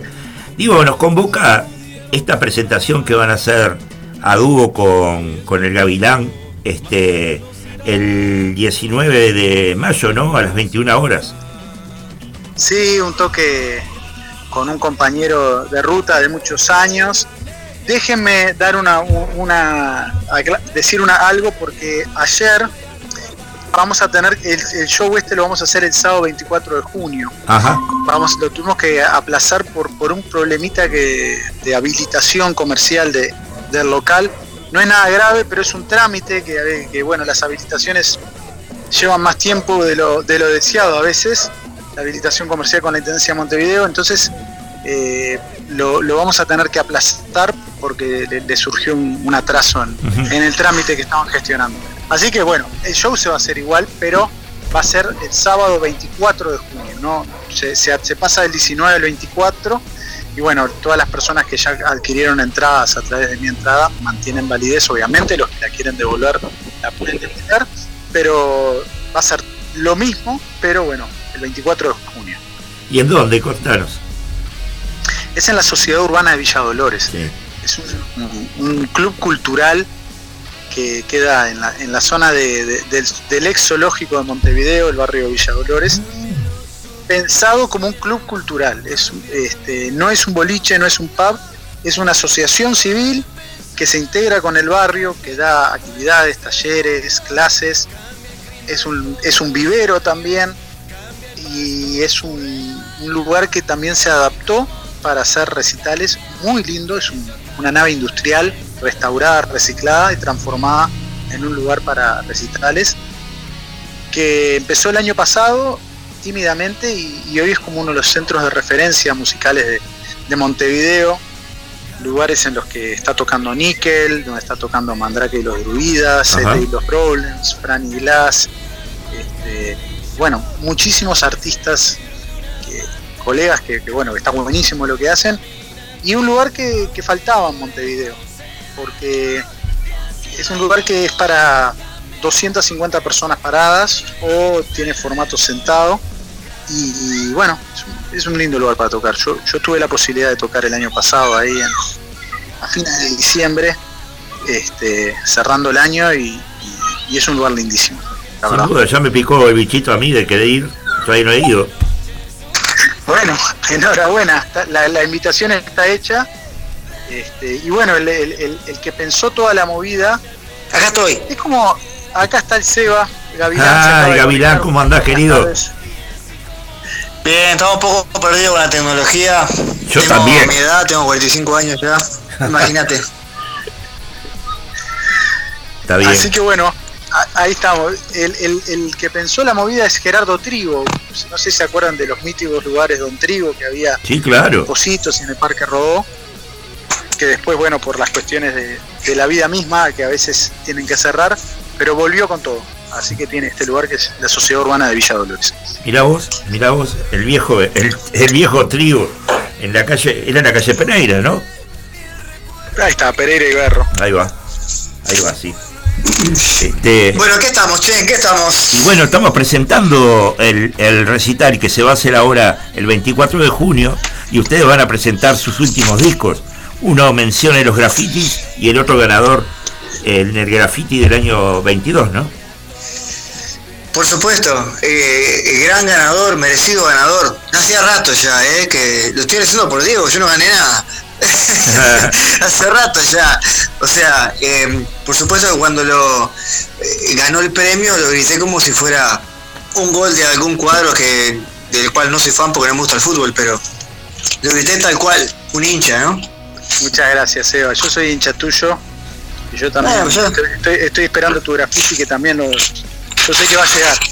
Yo me, yo me, me, me, me compré- me hice, hice un grafiti en la pared de mi casa. ¿Así? Con eso, sí, que dice vamos campeón.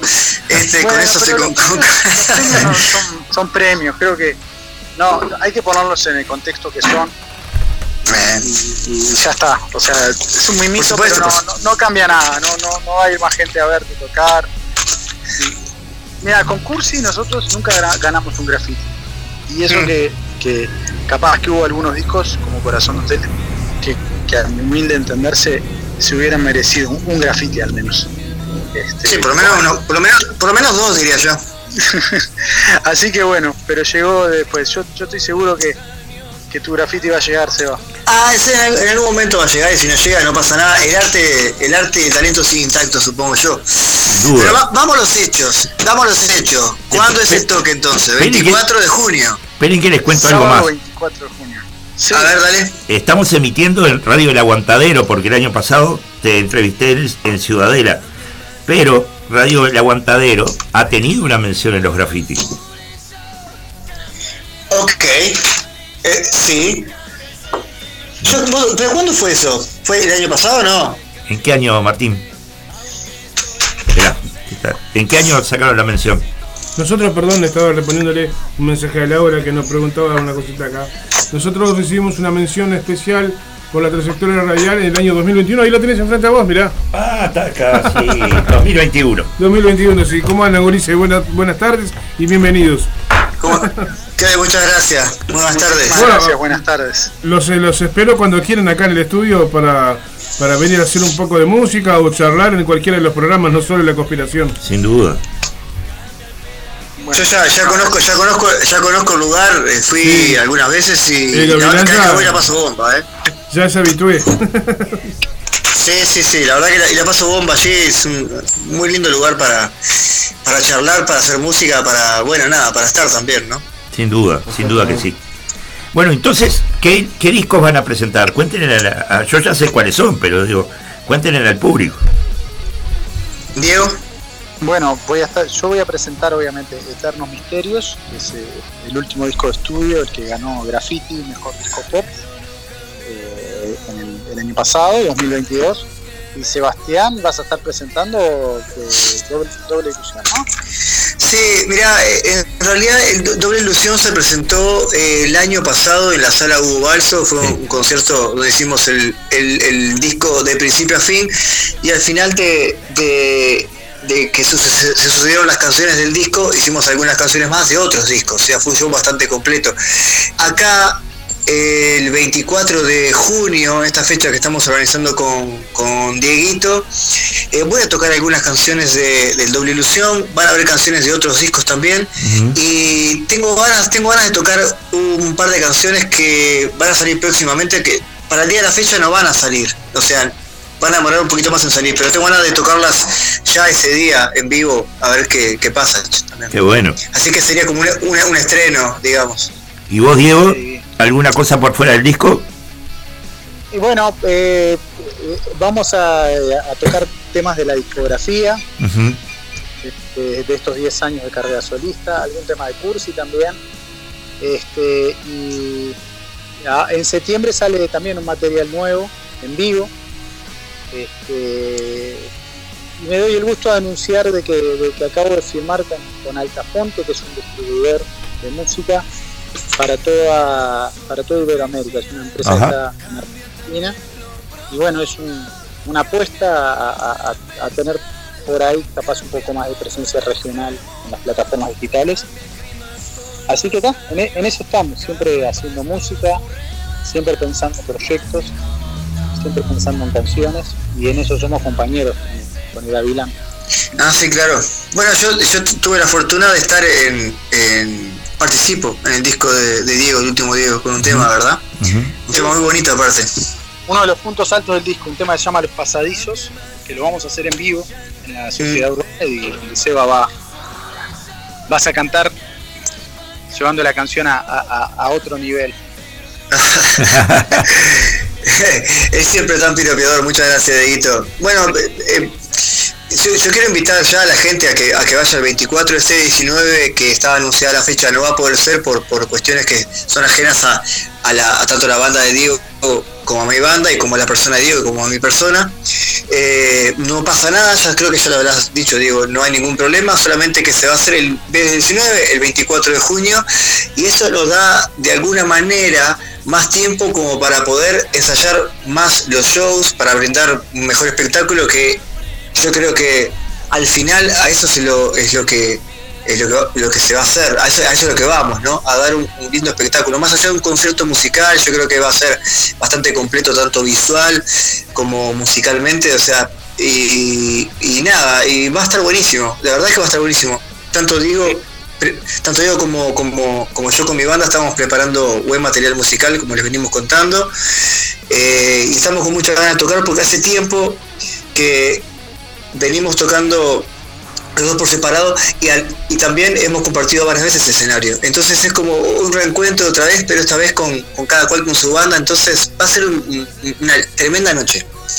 Así que yo ya estoy... Sí, sí, sí, va a ser algo Está realmente bueno. divino. No, Sí, va a estar muy bueno. además, Yo hablé recién sobre la Sociedad Urbana de Villa Dolores, pero está bueno, es como eh, Mandrake y los druidas le dice que es la cueva de los druidas ese lugar. Lo, lo tomó como si fuera La una de especie los como de cava.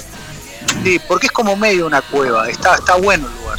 Está bueno para ver una banda en vivo, está bueno para ver una banda parado, tomando baños. Este, y les quiero, las, hay información que está bueno, si les interesa ir, las entradas están a la venta a través de la plataforma Mi Entrada, Sí. entrada.com.uy, o si no, se pueden comprar directamente eh, en la entrada de la Sociedad Urbana Villa Dolores, que quedan Alejo Russelli Rius, 1483, valen 400 pesos, o se pueden comprar y reservar directamente al celular 092-497-986. Va a ser el sábado 24 de junio a las 21 horas en la Sociedad Urbana Villa Dolores. La cantina del 25 de agosto también, que está ahí al lado, que es, la, eh, es un, también lugar mítico. Claro, muy de mítico. barrio. Tiene, tiene, tiene la energía de barrio y tiene eso como de club cultural barrial. Y eso está bueno porque el, el hecho artístico es el foco y el centro, mucho más que un lugar que, en el cual van a ver, que está para bárbaro, pero esto tiene un color diferente. Sin duda, sin duda que sí. Así que no se lo pierdan, gente. Bueno, muchísimas gracias. Por Dios. Una fiesta Bueno, va a ser eso. yo- que explote Yo eso, tengo que. Me están llamando por otra actividad que tengo. Sí. Así que yo me tengo que ir despidiendo. Bueno. Si Seba, vos querés seguir eh, en línea, este, bueno, siguen ustedes. Les, les quiero agradecer por el espacio. Pero por favor. y por la difusión. Y cuando quieran, los vamos a visitar y hacemos una justa. Nos encantaría. Nos encantaría. Bueno. Les mando saludos a los dos entonces y agradecerles que hayan estado en este día sábado acá en la conspiración de los porteros. Gracias a la conspiración. Es un placer y, y siempre que, que sea posible estamos ahí con ustedes. Dale, abrazo gente, Abrazo grande. Muchísimas gracias, abrazo. Chau, buen chau. fin de semana. Pensé que se habías cortado y, y se fui sacando todo. Sí. sí. Bueno, ¿qué podemos Bueno, ahora? hicimos la primera, la primera entrevista grupal. Primera entrevista grupal. Porque el Gavilán dice que tiene 45 que no entiende nada. Yo con 61 entiendo mucho menos, te puedes imaginar. Sí. Pero bueno. salió. Salió, salió, salió muy bien, sí. Buenísimo, buenísimo. Buenas Mira, entrevistas, ¿eh? ¿Sabes lo que tengo ganas de escuchar? Que quedan unos minutitos. ¿Qué Si la tenés? tenés. El tesoro de los inocentes. Porque si no hay amor, que no haya nada. Que si no hay amor, que no haya nada. Exactamente.